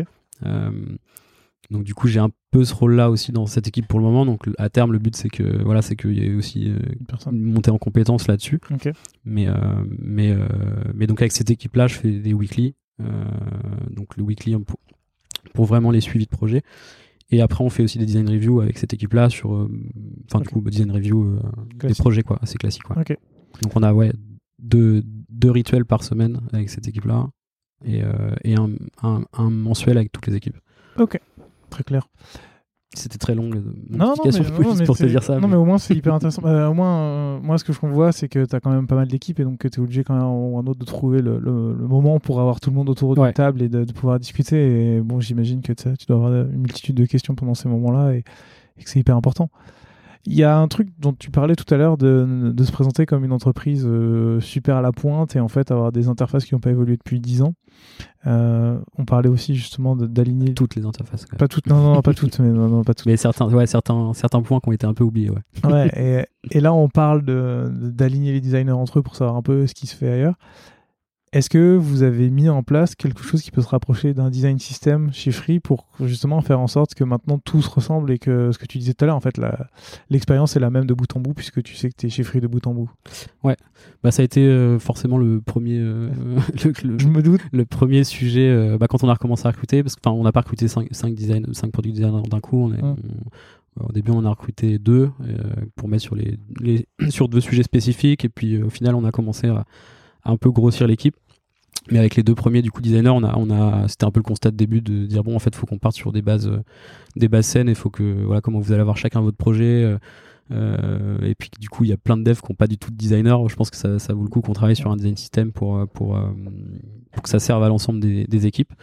Euh, donc ça a été un peu le, enfin ça a été le deuxième sujet après que tout le monde soit passé sur Figma. Ouais. Euh, mais une fois que tout le monde était sur Figma, c'était, on a, on a pu se dire ok, on va, on va, on va commencer à bosser sur cette partie design system et c'est design system et aussi côté brand forcément puisque tu vois essayer de mettre en, euh, plus la partie vraiment les, ce qu'on appelle nous les fondations où tu vas avoir vraiment toutes les chartes graphiques aussi de Free, des différentes entités, des différents services, etc. Parce qu'il y a quand même beaucoup de beaucoup d'éléments graphiques différents forcément de par les 20 ans de- d'expérience de, J'imagine. de la boîte. Et, et justement, euh, je trouve ça hyper intéressant de pouvoir en parler, puisque d'habitude, j'en parle toujours avec des, des petites startups euh, qui, tu vois, où en fait, finalement, c'est pas si compliqué que ça à mettre en place. Là, comment tu t'y es pris pour, euh, bah, justement, déjà pour s'aligner au niveau brand, pour que tout le monde soit sur les mêmes fondations, ensuite pour le pour le faire sur le côté produit, pour réussir à le vendre, pour réussir à le mettre en place partout, pour qu'en interne ça soit accepté. Beaucoup de questions. Ouais. euh, alors déjà, le design system est pas terminé. Enfin, Ouais, bah, ça, se termine jamais, mais ça se termine mais, jamais. mais, mais nous, on est vraiment, euh, enfin, on est on est très loin d'avoir un design system. euh, Mais ce qui est, comme- ce qui est comme- normal aussi. comme, plein de comme plein de boîtes peuvent avoir. Euh, bon après il a ça fait un an qu'on bosse dessus donc c'est quand même c'est quand même beaucoup de travail. Là on, a- on, on est à l'étape où la partie design est assez sec sur une V1 tu vois qui est de, Ok. de- de- voilà qui, qui contient du coup beaucoup de, de composants qu'on a l'habitude d'utiliser sur quasiment tous les projets. Euh, sachant que forcément on n'avait pas d'équipe dédiée au design system, donc Mm. en fait c'est vraiment chaque designer à chaque fois. Euh, donc on a mis un peu un, un, un process en place pour que voilà chacun puisse prendre un ticket, euh, travailler sur, dessus dans son coin, et puis quand c'est prêt, faire une review et que tout le monde valide, etc. Et quand il y a des besoins de d'update certains composants, bah, c'est un peu le même process où du coup on, propose une, une update et, et les, et les autres designers review. Donc ça c'est vraiment la partie entre nous, entre designers, donc celle-là fonctionne bien. Euh, après on a commencé du coup à l'intégrer chacun dans ses, enfin chaque designer dans, dans, son équipe a justement à commencé à intégrer le sujet un peu auprès des devs pour commencer justement à, à faire en sorte que bah, toutes les nouvelles maquettes qui étaient faites et qui étaient intégrées bah, partent sur cette base-là plutôt que sur l'ancien. Euh, parce que bah, forcément, il y a aussi ce truc, c'est quand tu as forcément 20 ans, de, 20 ans de produits et de sites web, tu peux pas te dire bon, on va faire tous les produits euh, un à un en ah faisant toutes les pages, sinon ça va être un peu long. Euh, donc c'est plus bon, bah on va à partir de maintenant, tous les produits qui sortent, on, les base sur, sur, sur ça. Il y aura forcément des incohérences à certains, certains trous dans la raquette, mais progressivement, ça viendra. Euh, et donc du coup, bah, on a commencé à faire ça sur, euh, sur les, les sites web core du, du, groupe. Euh, les devs, bah, côté dev, ça a été ultra bien forcément vu parce que bah, tu avais des devs qui de base n'avaient pas de designer aussi dans les équipes ou, qui avaient des designers mais où il n'y avait pas forcément beaucoup de process, etc. Donc le fait d'avoir aussi quelque chose de plus cadré pour les devs, je pense que c'est plus agréable, tu vois, pour bosser, d'avoir des maquettes clean, etc. plutôt que plutôt que des, des, des, PowerPoint parfois ou des oh mon dieu ou des ou des screenshots de, de, de pages. Euh, donc côté dev, etc. Ça a été super bien adopté. Euh, après, pour, par les autres équipes aussi, tu vois, au final, euh, c'est vraiment devenu l'outil central Figma et les design systems dans la conception. Donc euh, que ce soit pour les équipes de designers pour les PO aussi pour justement euh, travailler sur tout ce qui est spec et, tu vois les, retours etc mhm. la QA les devs pour forcément toutes les toutes les maquettes. Et puis bah du coup des, des pôles qui de base n'étaient pas du tout habitués à bosser sur des outils de conception design tu vois type bah, le marketing le juridique tu vois des équipes euh, plus RH euh, ou, relations abonnés etc du coup qui maintenant aussi font toute la partie euh, tu vois commentaires retour le test des prototypes dessus et tout donc c'est vraiment devenu l'outil central et franchement c'est je pense que c'est aussi ce qui fait que enfin c'est aussi pour ça que je suis venu chez Free c'est qu'en fait tu sens que les gens ils sont en fait, il y a quand même une, t'as une âme assez, tu vois, entrepreneuriale. Les gens ont envie en fait de créer des produits, ont envie de faire des, des choses cool. Euh, donc t'as pas tellement de, tu vois, j'ai, enfin j'ai pas en, vrai, j'ai, t'as pas eu de frein, pas eu euh, d'obstacle, tu vois. J'ai l'impression de, ouais, le, le... du coup ça a été facile, mais alors ça a pas été facile, mais en tout cas euh, j'ai pas eu de, tu vois, de frein particulier sur, sur, bah non, on va pas utiliser cet outil, ça nous arrange pas, ou alors nous on utilise ça, enfin tu vois, ça a été super. super adopté par tout le monde donc c'est donc c'est trop bien et, et, je pense que maintenant du coup c'est c'est une vraie bonne base solide parce qu'on a quand même mine de rien, je le vois, tu vois, euh, sur le, avec le recul depuis maintenant un peu plus d'un an et demi. Euh, il y a quand même des choses, on va beaucoup plus vite. Hmm. ça commence à devenir plus quali aussi dans, dans, ce qui sort et tout. Donc, euh, Maintenant, il n'y a plus qu'à le mettre en prod et, ouais, le développer, c'est ça. Ouais. Maintenant, ouais, on a, là, on est au, au, tout début de la partie storybook, donc il y a tous les devs. et après, tu vois, c'est bon, c'est toujours pareil, c'est compliqué parce que tu as beaucoup de, beaucoup de devs qui sont sur des stacks différents. Ouais, T'as toujours aussi cette problématique de comment on fait nous dans pour l'intégrer dans notre espace. Est-ce que nous on utilise aussi design system là parce qu'on a un produit un peu particulier qui est pas forcément free et du coup tu vois sur des outils internes. Donc il y, a quand même beaucoup encore de questions. On n'est pas, euh, on est loin d'être euh, d'être totalement euh, totalement sec là-dessus, mais en tout cas ça, ça avance bien. C'est un bon début. Ouais. Et euh, dans, toute cette partie design system, est-ce que vous avez essayé d'intégrer aussi les, graphistes et les motion designers pour faire en sorte qu'il euh, y ait une réflexion brand qui soit intégrée dans le produit et pour qu'on se dise, euh, en plus de Ah, c'est un bouton rouge donc c'est free, c'est plus de se dire Ah oui, il y a l'image de marque free qui est aussi dans le produit. Donc on... Ouais, euh, bah pas, pas suffisamment. Euh, on n'a on a pas, on pas encore craqué le, tu vois, la relation parfaite euh, brand-product. Ouais. Et encore, je pense qu'on peut encore s'améliorer, mais c'est quand même beaucoup mieux. Il y a, y a, du coup, avec le studio, on, travaille aussi maintenant pas mal d'assets sur Figma directement. Ce qui n'était pas forcément le cas. Et en fait, tu, tu, historiquement, tu as beaucoup de, voilà, de brands qui vont bosser sur Illustrator ou sur InDesign parce que bah, quand tu fais du print, etc., c'est quand même beaucoup plus, beaucoup plus pratique. et c'est vrai qu'au studio, bah, on fait quand même beaucoup de campagnes d'affichage. On fait on fait beaucoup de leaflets boutique, on fait beaucoup de d'ILV, de vitrophanie, donc il y a beaucoup de, de, produits, euh, enfin de, de, créa imprimés, etc. Donc euh, donc le numérique, c'est y a un côté un peu nouveau aussi. Donc euh, donc le, studio en fait enfin tu vois il y a certaines personnes aussi de studio qui apprennent un peu bah, du coup à utiliser Figma plutôt que de faire les icônes sur Illustrator, bah, on va tester les faire sur Figma pour les intégrer dans le design system et que ce soit pas complètement décorrélé comme ça comme ça pouvait l'être avant. Donc euh, c'est pas encore parfait, mais en tout cas, on essaye du coup de, centraliser au maximum les, deux éléments, donc tout ce qui va être euh, du coup illustration, iconographie, euh, toutes les demandes d'assets, les créations qui sont faites, les bannières, etc. Donc par la partie brand, sont maintenant faites du coup euh, sur Figma Ok. et du coup euh, il y a aussi un peu plus du coup d'interaction forcément puisque bah c'est sur les maquettes où travaillent les product designers donc euh, Tout le monde parle la même langue, le tout même monde parle la logiciel et tout même ça. langue ça commence à être plus fluide aussi donc euh, donc y a encore plein de trous dans la raquette mais Ouais, bien cas, sûr, mais ça commence à se mettre en place de telle sorte Ouais, que les deux équipes se... et c'est assez je pense bénéfique aussi parce qu'en vrai des fois tu, tu peux avoir je trouve ce, ce truc où quand tu fais du product tu vois tu comprends pas trop ce que les gens à la brand y font et puis t'as l'impression Mm. qu'ils comprennent pas ton métier et tu dis ouais mais nous on est pour les utilisateurs etc et en fait c'est assez marrant parce que bah, quand tu fais de la brand euh, tu travailles aussi pour les utilisateurs Ah t'as bah les ouais. mêmes genres de t'as, le- t'as les mêmes types de post-test aussi euh, qu'on fait euh, comme on ferait avec du product où on va analyser les campagnes qu'on a faites si elles ont fonctionné est-ce que les gens l'ont reconnu est-ce que les tu vois donc t'as les, en fait t'as les mêmes pratiques mais sur deux angles différents donc ça permet aussi de voilà de se rendre compte que bah, les deux que les deux. les deux approches sont ultra complémentaires enfin les deux métiers sont ultra complémentaires et, euh, et peuvent pas être dissociés quoi donc euh, donc c'est important justement que ça soit le plus fluide possible et j'espère qu'on arrivera à un niveau de, de fluidité euh, Total. optimal euh, Ah, cool. d'ici peu On va en reparler des tests utilisateurs. J'avais juste une question à te poser avant sur, euh, tant, tant qu'on parle de la brand, c'est comment ça se passe du coup la, la relation entre le design et le marketing maintenant? Est-ce que, bon, j'imagine que sur le produit il y a moins d'impact, mais sur la partie brand, comment, ça, comment le marketing influe dessus et comment joue la relation du coup entre, entre le studio et, et, et le market? Euh, bah, le, le studio est rattaché au marketing Ok. déjà. Donc c'est, enfin, en fait, il y a vraiment, c'est une vraie collaboration marketing studio, c'est-à-dire que bah toutes les, du coup, les campagnes, quand je parlais tout à l'heure, les campagnes qui sont qui sont lancées, tous les temps forts et tout qui sont lancés, ils sont vraiment lancés en en binôme quoi. Donc tu as vraiment le, le marketing qui travaille avec le avec le, le brand design. Euh, là où c'est un peu plus nouveau, c'est plus la conception du côté marketing et product où du coup il y avait moins ce- cette relation là historiquement puisque bah forcément si t'as pas d'équipe euh, de designers, c'était t'avais un peu de tu vois, t'as des briefs qui arrivent, les devs le font, enfin t'as- Oui. t'es un peu plus sur un sur un euh, tu vois où tu vraiment tu coches des tickets, tu vois, alors que maintenant on, on est sur quelque chose de beaucoup plus collaboratif où du coup bah on va faire des kick-off avec les équipes market pour comprendre le besoin, les nouvelles offres qu'on va faire euh, euh, et on essaye d'inclure à chaque fois du coup bah du produit de la brand, euh, le market et faire en sorte que ce, voilà que tout le monde Ouais. ait le même niveau d'information Et donc comme ça tout le monde avance que tout le ensemble. monde avance en même temps quoi.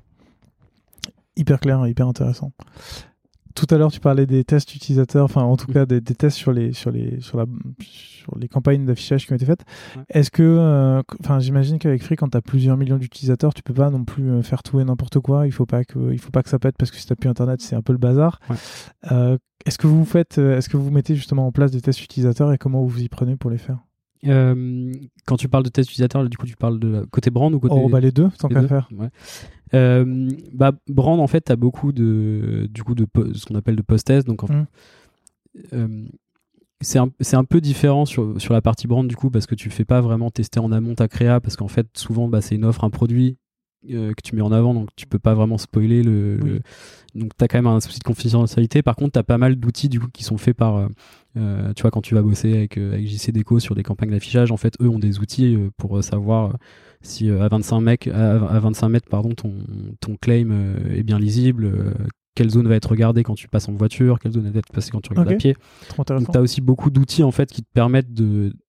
Tu- tu Déjà vois, de savoir un peu en amont ce qui Ouais, c'est ça. Tu, ça te permet en tout cas de prévoir. Et après, bah, après c'est un peu comme pour du product où tu as des bonnes pratiques et tu Ouais. vois en termes de taille, de respect des, de disposition des éléments, etc. Qui est ultra, moi, quelque chose que je connaissais pas du tout avant. Donc c'est aussi un des, des points super enrichissants euh, que, que, que j'ai eu euh, euh, chez Free. Mais c'est vrai que du coup, euh, bah, t'as vraiment, un- t'as une heatmap, tu vois, de qu'est-ce que les gens vont regarder en premier sur, euh, sur, euh, sur la campagne, etc. Donc ça, tu l'as en amont. Euh, et puis après, bah, une fois que la campagne est faite, tu as toute la partie post-test en fait, où du coup, pendant que la campagne est là, euh, bah, par exemple, tu vas retirer le logo, euh, le logo de l'affiche et puis tu vas demander aux gens c'est quoi la marque.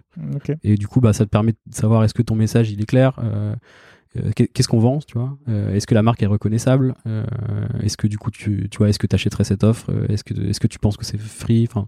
T'as vraiment une- tout un questionnement qui est fait pendant la campagne aussi, euh, qui te permet bah, la, la campagne d'après d'ajuster en fonction de Ok, ouais, c'est a tu posteriori du coup pour des Ouais. questions de confidentialité et tout ça. Ouais. Ok. beaucoup. ouais. Euh, beaucoup après. Mais du coup, bah, ça te permet aussi d'aiguiller après les campagnes. Tu- Mm. Tu, vois les campagnes qui marchent le mieux ou pas. Euh, voilà. Trop intéressant. Ça, c'est super nouveau pour moi. Je connaissais Ah, pas du j'ai- tout avant. Et euh, bah, j'imagine que sur le produit, ça marche un peu différemment, mais euh, est-ce que pareil, vous faites des tests où il y a aussi des questions de confidentialité sur certaines offres et donc tu peux pas le tester et tu es obligé de. Ouais, alors bah, c'est, c'est, du coup, ça dépend vachement du projet, et du, Ouais. du contexte. Effectivement, tu as des sujets qui sont euh, top confidentiels, donc du coup, bah, tu, tu- on fait pas vraiment d'user test dessus, ou on les déguise un peu, mais du coup, c'est jamais, ça toujours un peu biaisé, quoi. Ouais, bien sûr. Euh, après, par contre, sur tout ce qui est service et tu vois, on va dire update des produits actuels, etc. euh, ça, y a, on, on en fait de plus en plus. Donc, on est, on est loin d'être, euh, d'être une boîte euh, ultra test utilisateur. Tu vois, on n'a pas, on n'a pas non plus des, des rituels où on en fait toutes les semaines. Donc, ça, mais après, je pense que suivant les sujets, on n'a pas non plus parfois besoin de, de, de tests parce que, bah, comme tu disais, on a aussi quand même beaucoup d'utilisateurs, donc on a aussi pas mal de, de data. Euh, donc, ça nous permet aussi de d'aiguiller certains choix produits parfois. Mais sinon, euh, y a des, on fait des user tests en à distance et en physique pour les produits, donc sur les quand c'est des mises à jour de voilà de, produits aussi pour comprendre les besoins, en- amont de lancement de certains services aussi des fois, euh, qui sont plus du coup des tests, euh, voilà des questionnaires quali qu'on peut envoyer aussi à la base abonnée, qu'on peut display sur le site, qu'on peut display sur, qui font rentrer dans des funnels qui- permettent justement de savoir aussi sur quoi faut qu'on bosse après. Euh, et après, bah, on a aussi la chance d'avoir des boutiques, donc on- Mm. il y, a, il y a pas mal de designers qui vont en boutique aussi directement pour Ah ouais. faire tester euh, du coup des solutions ou qui vont qui vont euh, voilà dans la rue à Saint-Lazare pour aller faire tester des, des choses. Donc on- on- sur tout ce qui n'est pas confidentiel, on essaye de- d'en faire un, un- un minimum et le plus souvent possible. Trop bien. Et euh, quand on a parlé au tout début, tu parlais de, de Cards où tu faisais du, du service client. Est-ce qu'aujourd'hui, c'est encore un truc que tu fais ou est-ce que tu pousses un peu tes équipes à essayer de faire du service client ou, ou sinon, comment vous réussissez à obtenir des retours? Euh, J'entends euh, des retours produits, hein, pas des retours genre ma box, elle marche pas, Mm. ça, ça, ça, ça vous intéresse pas, j'imagine, mais comment vous faites pour obtenir ces retours de la part d'autres services qui vous intéressent vous pour Ouais. faire progresser le produit? Euh, alors c'est une bonne question. On a, on a un, un pôle du coup qui, euh, voix de l'abonné, MCRN, euh, qui, qui s'occupe vraiment de tout ce qui est. Euh, t'as la partie hotline, mais enfin c'est vraiment tous les retours en fait des, des abonnés, donc ils peuvent venir. Donc ça peut être des demandes, ça peut être des bugs. Tu vois, tu parlais de, de- de- des problèmes de service, mais les problèmes de service en vrai, on, on les inclut aussi vachement dedans parce que bah, ça peut être très lié. Enfin, tu vois. euh, je sais pas, à la tu vois, tu souscris une box, tu te rends compte qu'il n'y a pas internet, mais en fait, ça se trouve, tu as juste mal branché la prise, et en fait, bah, du coup, c'était pas assez explicite dans le dans l'onboarding de ta box ou ce genre de choses. Donc, on essaye aussi de comprendre, euh, voilà, le D'où vient le problème des fois, Enfin, pourquoi Quelle est la raison tu vois. euh, on peut avoir des, des fois on a des tu vois on a des pics de- d'appel pour un pour un besoin spécifique et en fait on se rend compte que c'est parce que bah, cette feature là elle est pas claire en fait euh, au moment du au moment de l'appel donc tous les tous les feedbacks sont sont on va dire un peu analysés euh, et après en fait c'est beau. Du coup comme comme on a un pôle qui est dédié à ça c'est pas de l'information qu'on a en permanence c'est plus de l'information qui est à dispo et qu'on va chercher quoi. C'est-à-dire que si on bosse sur un si on bosse sur un nouveau produit ou une nouvelle offre ou une refonte d'un- d'un- d'un- d'une feature ou d'un- produit, bah on va aller demander spécifiquement est-ce qu'on pourra avoir les données, est-ce qu'on pourra avoir des verbatims sur ce sujet-là, est-ce que c'est un problème que les gens rencontrent souvent, Euh, est-ce que pas du tout, Euh, quel type de personne. euh, Après on essaie d'avoir le, le plus d'infos possible, mais du coup on a un pôle dédié qui qui, qui. Trop bien, ça. C'est un, grand luxe. Ouais, c'est assez pratique. Mais par contre, nous, on fait pas de. Pour répondre à la Oui, question sur vous en faites qu'on fait du support, on on n'en fait plus. Je m'en suis douté. Mais, c'est dommage parce qu'en vrai, je, je trouve que c'est assez, c'est assez formateur en fait de, toi, de passer la journée dans, dans la peau de quelqu'un qui fait du support et de comprendre. Enfin, je me souviens qu'à Card, c'était, Ça te permettait de bien comprendre tout. c'était, hein. c'était assez fou parce que en fait, il y a des, il y a des, des retours qui, vi- qui reviennent tout le temps et tu t'imaginais pas du tout que ça pouvait arriver. Ah ouais. Et en fait, c'est des trucs qui sont super bloquants pour les, pour euh, les ados ou les parents, euh, spécifiquement sur Card, mais mais c'est cool de te mettre dans la peau du coup de, de- de- Des personnes. du SAV pour vraiment comprendre le- les besoins des, des abonnés. Un jour, peut-être. Peut-être qu'on ouais, faudrait qu'on mette ça en place. J'ai euh, deux dernières questions sur ton équipe. Mhm. Euh, on n'en a pas du tout parlé, mais est-ce que, tu, est-ce que vous mettez aussi en place quelque chose qui pourrait se, se rapprocher de l'UX Writing ou du Content Design? J'imagine que côté brand, vous avez des copywriters pour faire tout ce qui est, euh, tout ce qui est accroche. Est-ce que côté Product Design, vous avez aussi ça? Euh, côté brand, on l'a pas en interne, donc on bosse avec des agences. Euh, beaucoup pour. euh, bah, en fait, même tout ce qui est campagne, etc. En Mm. général, enfin, on n'a pas d'équipe pour faire de la production vidéo, etc. Donc tous ces sujets plus médias sont gérés par des agences. Ok. mais par contre, toute la création en elle-même est gérée chez nous après, donc c'est plus des collaborations avec les agences à chaque fois. côté produit, pour l'instant, on n'a pas du tout de profil UX writing, donc c'est beaucoup le marketing qui le fait. Je t'avoue que c'est pas bon, c'est pas l'idéal parce que enfin c'est vraiment deux sujets différents. Tu vois, le marketing, ils sont là vraiment pour te vendre l'offre, là où tu vois un UX writer, il va être plus être là pour te faire comprendre l'offre. Donc euh, c'est de, je, pense que ça manque un peu. J'aimerais bien qu'on s'améliore sur le sujet, mais en tout cas on y pense et, euh, et, on essaye en tout cas le plus possible, nous en tout cas côté design, euh, de faire en sorte que ce soit le plus simple possible. Et, et après on a aussi des règles un peu, on va dire, un peu de tone of voice et un lexique de mots à utiliser, etc., qu'on a fait aussi récemment, qui nous qui aide aussi du coup les designers à la, conception. C'est les designers qui l'ont fait, enfin c'est ton équipe qui, qui, a travaillé dessus ou c'est avec euh, d'autres euh, Non, c'est avec l'équipe euh, marketing du coup et côté c'est le, enfin côté CRM donc tous ceux qui vont qui vont vraiment travailler sur du coup l'expérience relation abonné. Donc quand tu vas recevoir tes mails de tes mails de bienvenue etc quoi. Ok.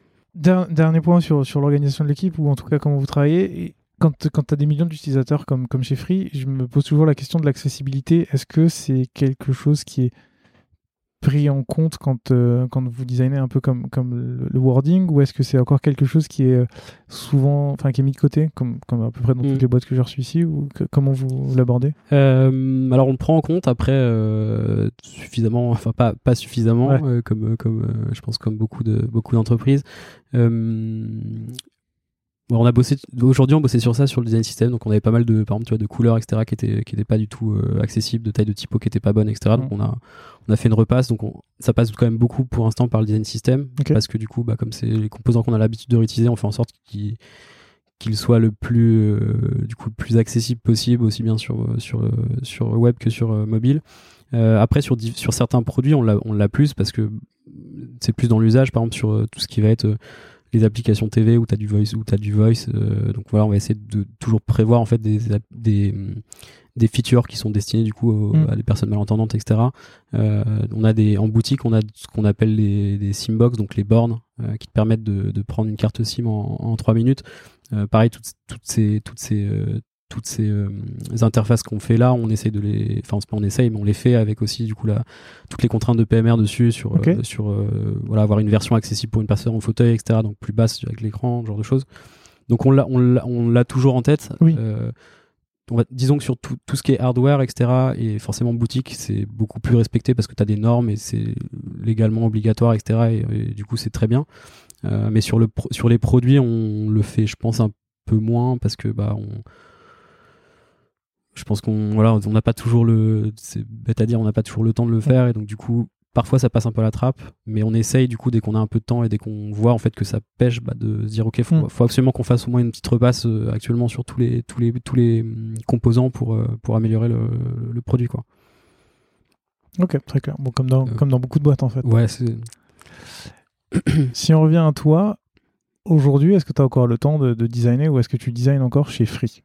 Ouais, Ouais. Tu bosses encore sur des sujets Ouais, ouais j'en fais encore, euh, j'en fais encore pas mal. Euh, parce que parce que parce que j'aime bien ça et euh, euh, tu, tu, vois tu pourrais dire que tu t'occupes juste de la partie euh, manager euh, chez Free et que tu continues à t'éclater chez Powder mais non non non. Non parce qu'en vrai les tous les sujets qu'on a chez Free sont ultra aussi ultra intéressants parce que du coup c'est complètement enfin c'est très différent de, de Powder mais mais par contre c'est voilà tu touches une, tu touches une cible qui est super large des jeunes comme des très vieux donc il y a, y a, vachement de choses à faire il y a vachement de produits il y a vachement de services y a, enfin t'as envie de toucher à tout. Après, bon, forcément, il y a des, voilà, il y a des designers qui font très bien leur, qui sont là pour ça et qui font très bien leur job. Donc moi, mon but c'est pas de d'overlap leur euh, leur leur euh, leur périmètre, mais en fait, je suis plus là en backup. C'est-à-dire que souvent, je vais je vais je vais aider un peu. Bah, sur la partie design system, par exemple, je contribue pas mal parce que voilà, comme chaque designer est dans une équipe et n'a pas forcément le, temps. et qu'on n'a pas une équipe dédiée à ça, bah,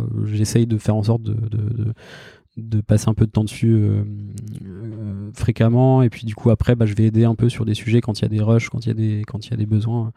C'est plus un peu du ouais, du, du pair design avec certaines équipes quoi. Mais je fais je, fais rare enfin je fais pas de projet moi tout seul où j'ai un périmètre à gérer un, ouais, tu interviens plus de manière sporadique ouais c'est un peu, un peu ponctuel ok. Du coup, euh, c'est quoi la suite pour toi chez Free et c'est quoi la suite pour tes équipes dans les prochains mois, prochaines années? Euh, bah, j'espère qu'on va continuer sur cette lancée parce que je, je, je, je, je suis vraiment euh, ultra content de, voilà, de, du mindset et de, voilà, de ce qui sort un peu de, depuis, euh, depuis plusieurs mois. Enfin, tu sens que les choses avancent et tout. Donc ça, c'est archi cool et, du coup, c'est aussi le, le truc qui est, vraiment bien chez Free, c'est que du coup, on, a, nous donne les moyens de le faire, on, mm. on, nous bloque pas. Donc en fait, tu vois, toute cette partie justement euh, sur les user tests, sur aller en boutique, etc. En fait, tout le monde est ultra preneur de ça. Les conseillers sont ultra preneurs que qu'on leur demande leur avis sur euh, comment ça se passe en boutique, euh, est-ce qu'ils ont des problèmes sur sur leurs outils et tout. Donc tout le monde est ultra ultra bienveillant et ouvert sur la partie design. Donc nous, ça nous permet justement de tester. Donc c'est assez cool parce qu'on a on a du coup un, boulevard pour améliorer tous les process. après, forcément, il y a là qui prennent du temps, on priorise. Euh, j'aimerais bien qu'on bosse sur une partie un peu plus, tu vois, carrière passe. Donc c'est plus, ça c'est plus moi euh, sur ma partie à moi, mais voir comment on pourrait euh, faire en sorte que voilà les, designers aient aussi une carrière au sein de Free, comment ils pourraient évoluer, qu'ils se fixent aussi des objectifs qui sont vraiment liés à leur progression, design, etc.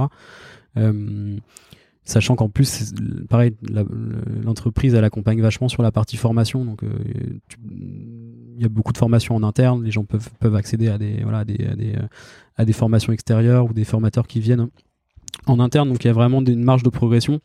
Donc, euh, donc on va essayer de continuer, euh, continuer sur cette lancée-là, faire en sorte que, voilà, que les gens progressent, que les équipes se sentent bien. Euh, je pense pas scaler trop vite, parce que du coup, on, voilà, on, commence à avoir une bonne petite équipe, mais les process sont parfois un peu encore bancals, forcément, comme c'est récent. Donc, euh, on essaye quand même de stabiliser, de trouver une routine et un rythme. Euh, donc voilà, c'est un peu le. Ça, c'est pour le, le, global. Euh, je sais pas si ça répond à la question. Ça répond à la question. J'ai hâte de voir ce que tu vas mettre en place et comment ça va évoluer. On passe aux questions de la fin. La première, c'est est-ce qu'il y a un sujet ou une question que tu aurais voulu que je te pose ou qu'on aborde? Oula. Ouais. J'essaie de réfléchir. Euh, non, je sais pas, t'as une dernière question. Non, euh, non, non, non, généralement. Euh. Non, non, il n'y a, pas de, y a pas de sujet. Je pense que je pense qu'on a fait le tour. Je pense que. Non, plus, moi, plus d'un point de vue personnel, tu vois, je suis ultra content au final d'avoir choisi Free, tu vois, et d'avoir mm. aussi choisi, enfin, d'avoir eu la chance de pouvoir continuer aussi avec Podder. ça se passe ultra bien. Je suis, tu vois, genre, euh, j'ai l'impression d'apprendre de, de, vachement de choses, donc c'est trop cool. Euh, donc moi, c'est en fait, c'est vraiment le moteur. Tu vois, tu me disais comment tu dois dans, dans 2-3 ans. Moi, c'est vraiment le truc du, de est-ce que j'apprends encore des choses, est-ce que je me challenge sur des sujets que je connais pas? C'est le seul truc qui me qui te motive. Qui me motive quoi. C'est comment, euh, voilà, tu vois. Enfin, moi, j'avais jamais, jamais managé d'équipe, donc je pense que je suis pas un très bon manager. Et donc, du coup, bah, c'est comment je peux faire en sorte d'être meilleur là-dedans. Donc, euh, euh, ça me permet aussi de voir d'autres personnes. Tu vois, j'ai fait pas mal de, de, one-one avec d'autres designers euh, sur des postes similaires dans d'autres boîtes pour justement aussi comprendre bah, comment ils faisaient, comment, quels rituels ils avaient mis en place dans leurs équipes, c'était quoi les, les, sujets, les blocages qu'ils avaient. Donc, non, ouais, continuer à apprendre. j'ai pas de, j'ai pas d'autres points, mais, c'est vraiment, enfin, c'est le moteur pour, tous les, sujets que je fais. Très bien. Et du coup, euh, est-ce que tu as des ressources à nous recommander? Alors ouais, je m'étais fait une petite liste. Euh... Que je te retrouve ça. Euh, bah justement, ça, ça, parle un peu du même sujet, mais du coup, euh, j'ai réparti ça en, en bouquin et en, en lien, enfin le site. sur le bouquin, bon, il, a, il, a, il, est assez connu, c'est le, le livre de Julie Zio, The Making of a Manager, qui était je crois qu'il était VP euh, Product Design chez Facebook, si je dis pas de bêtises. Euh, que j'avais lu il y a longtemps, mais bon, j'étais pas manager, donc, donc bon, j'avais pas compris grand chose, mais je l'ai relu en, en, étant chez Free et il y, y, a vachement de, de, de points intéressants et d'exemples concrets sur justement bah, comment, comment mieux recruter, comment faire des meetings qui, qui, qui sont efficaces, euh, comment donner du feedback, mm. comment se remettre en question, réfléchir, se fixer des objectifs aussi perso pour s'améliorer, etc. Donc hyper intéressant. Euh, un autre livre qui est un peu dans le même, dans le même, euh, dans le même style, c'était euh, The First 90, The First 19, Days. les premiers, les, ouais, les, bon, en vrai, les, les, français, les, trois, les, trois, premiers mois, quoi. Oui, c'est ça. Euh, et du coup, c'est un, c'est un livre qui est assez, assez cool, qui structure un peu le, justement la, un process de quand tu arrives dans une boîte, qu'est-ce que tu fais, donc toute la prise de connaissance, réfléchir à voilà, évaluer la situation. euh, parce que forcément, tu peux pas arriver et tout, tout casser, surtout bah, quand tu arrives dans une boîte qui a 20 ans d'expérience et, clair. et bah, la boîte elle tourne quoi. Enfin, elle tournait, elle tournait très bien sans moi, et elle tournera très bien sans moi. Donc, euh, donc c'est comment tu voilà comment tu évalues la situation et comment tu peux faire en sorte de, euh, d'améliorer ce qui est améliorable et de continuer ce qui ce qui fonctionne bien. Donc hy- hy- hyper intéressant comme comme livre. Euh, après dans les inspirations, il y a un site qui s'appelle Under Consideration, euh, qui est un magazine euh, autour de la brand.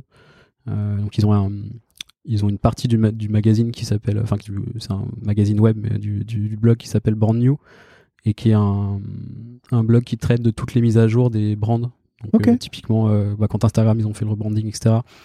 Ils font un peu des case studies sur euh, qu'est-ce qui a été changé. En général, ils mettent les liens des, agences, etc. Donc c'est assez cool, je trouve, pour, euh, pour suivre la partie brand. Euh, sur la partie typo, j'utilise un site qui s'appelle Fonty News, euh, qui est un qui est pareil, qui est un, un blog avec beaucoup d'exemples d'utilisation de typographie sur des affiches, des CD, etc. Donc ça c'est plus pour la partie brand, pour essayer de, Ah, cool. de, de garder un peu euh, euh, des, des inspi euh, sous le coude. Euh, J'utilise pas mal Nicely Done, un site de, de Bertrand, qui travaille chez Spendesk, qui est, euh, qui est un outil pour, euh, qui, qui regroupe pas mal de patterns de, de sites web, qui est assez cool, euh, que je vous conseille aussi. Mobin, qui est l'équivalent pour les applications mobiles. Ouais. Mobin Design, mais bon, ça, je pense tout le monde, tout le monde connaît. Et en newsletter, je, je- je suis abonné à Dance, Di- Dance Discovery, donc, qui est une newsletter un peu un condensé de plein de choses euh, visuelles. Donc, tu as, des inspirations visuelles euh, vraiment enfin, graphiques, tu as des apps, des sites, euh, euh, des articles, qui, voilà, qui, du coup, qui est assez cool. Je crois qu'on me l'avait déjà recommandé en plus. Et, euh, et ouais, je crois que c'est voilà. euh, Ok. je crois que c'est tout. Très bien. Bah, je mettrai tous les liens dans la description pour les gens qui sont intéressés et qui veulent le, le retrouver rapidement. Yes. Euh, dernière question, si on veut te contacter, on renvoie les gens vers, euh, vers quelle plateforme? Vers où? Twitter ou LinkedIn, les deux. euh, Ok. Je réponds à tout le monde. Et bah, très bien. Bah, je mettrai les liens euh, dans la description pour les gens qui veulent te contacter. Avec plaisir. En tout cas, merci beaucoup Thomas pour ton temps. C'était super intéressant de, de repasser sur tout ton parcours et de parler de Free un peu plus dans le détail et de découvrir un peu l'envers du décor. Yes, bah merci à toi pour l'invitation. J'espère que ça aura, que ça aura intéressé les gens qui, qui nous écoutent. J'en doute pas du tout. merci beaucoup. À bientôt. Salut. Salut.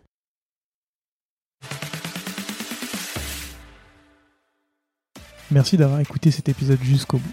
Si vous l'avez aimé, n'hésitez surtout pas à vous abonner sur votre application de podcast préférée. Vous pouvez aussi mettre 5 étoiles sur Apple Podcast, c'est ce qui m'aide le plus à faire découvrir l'émission. À très bientôt.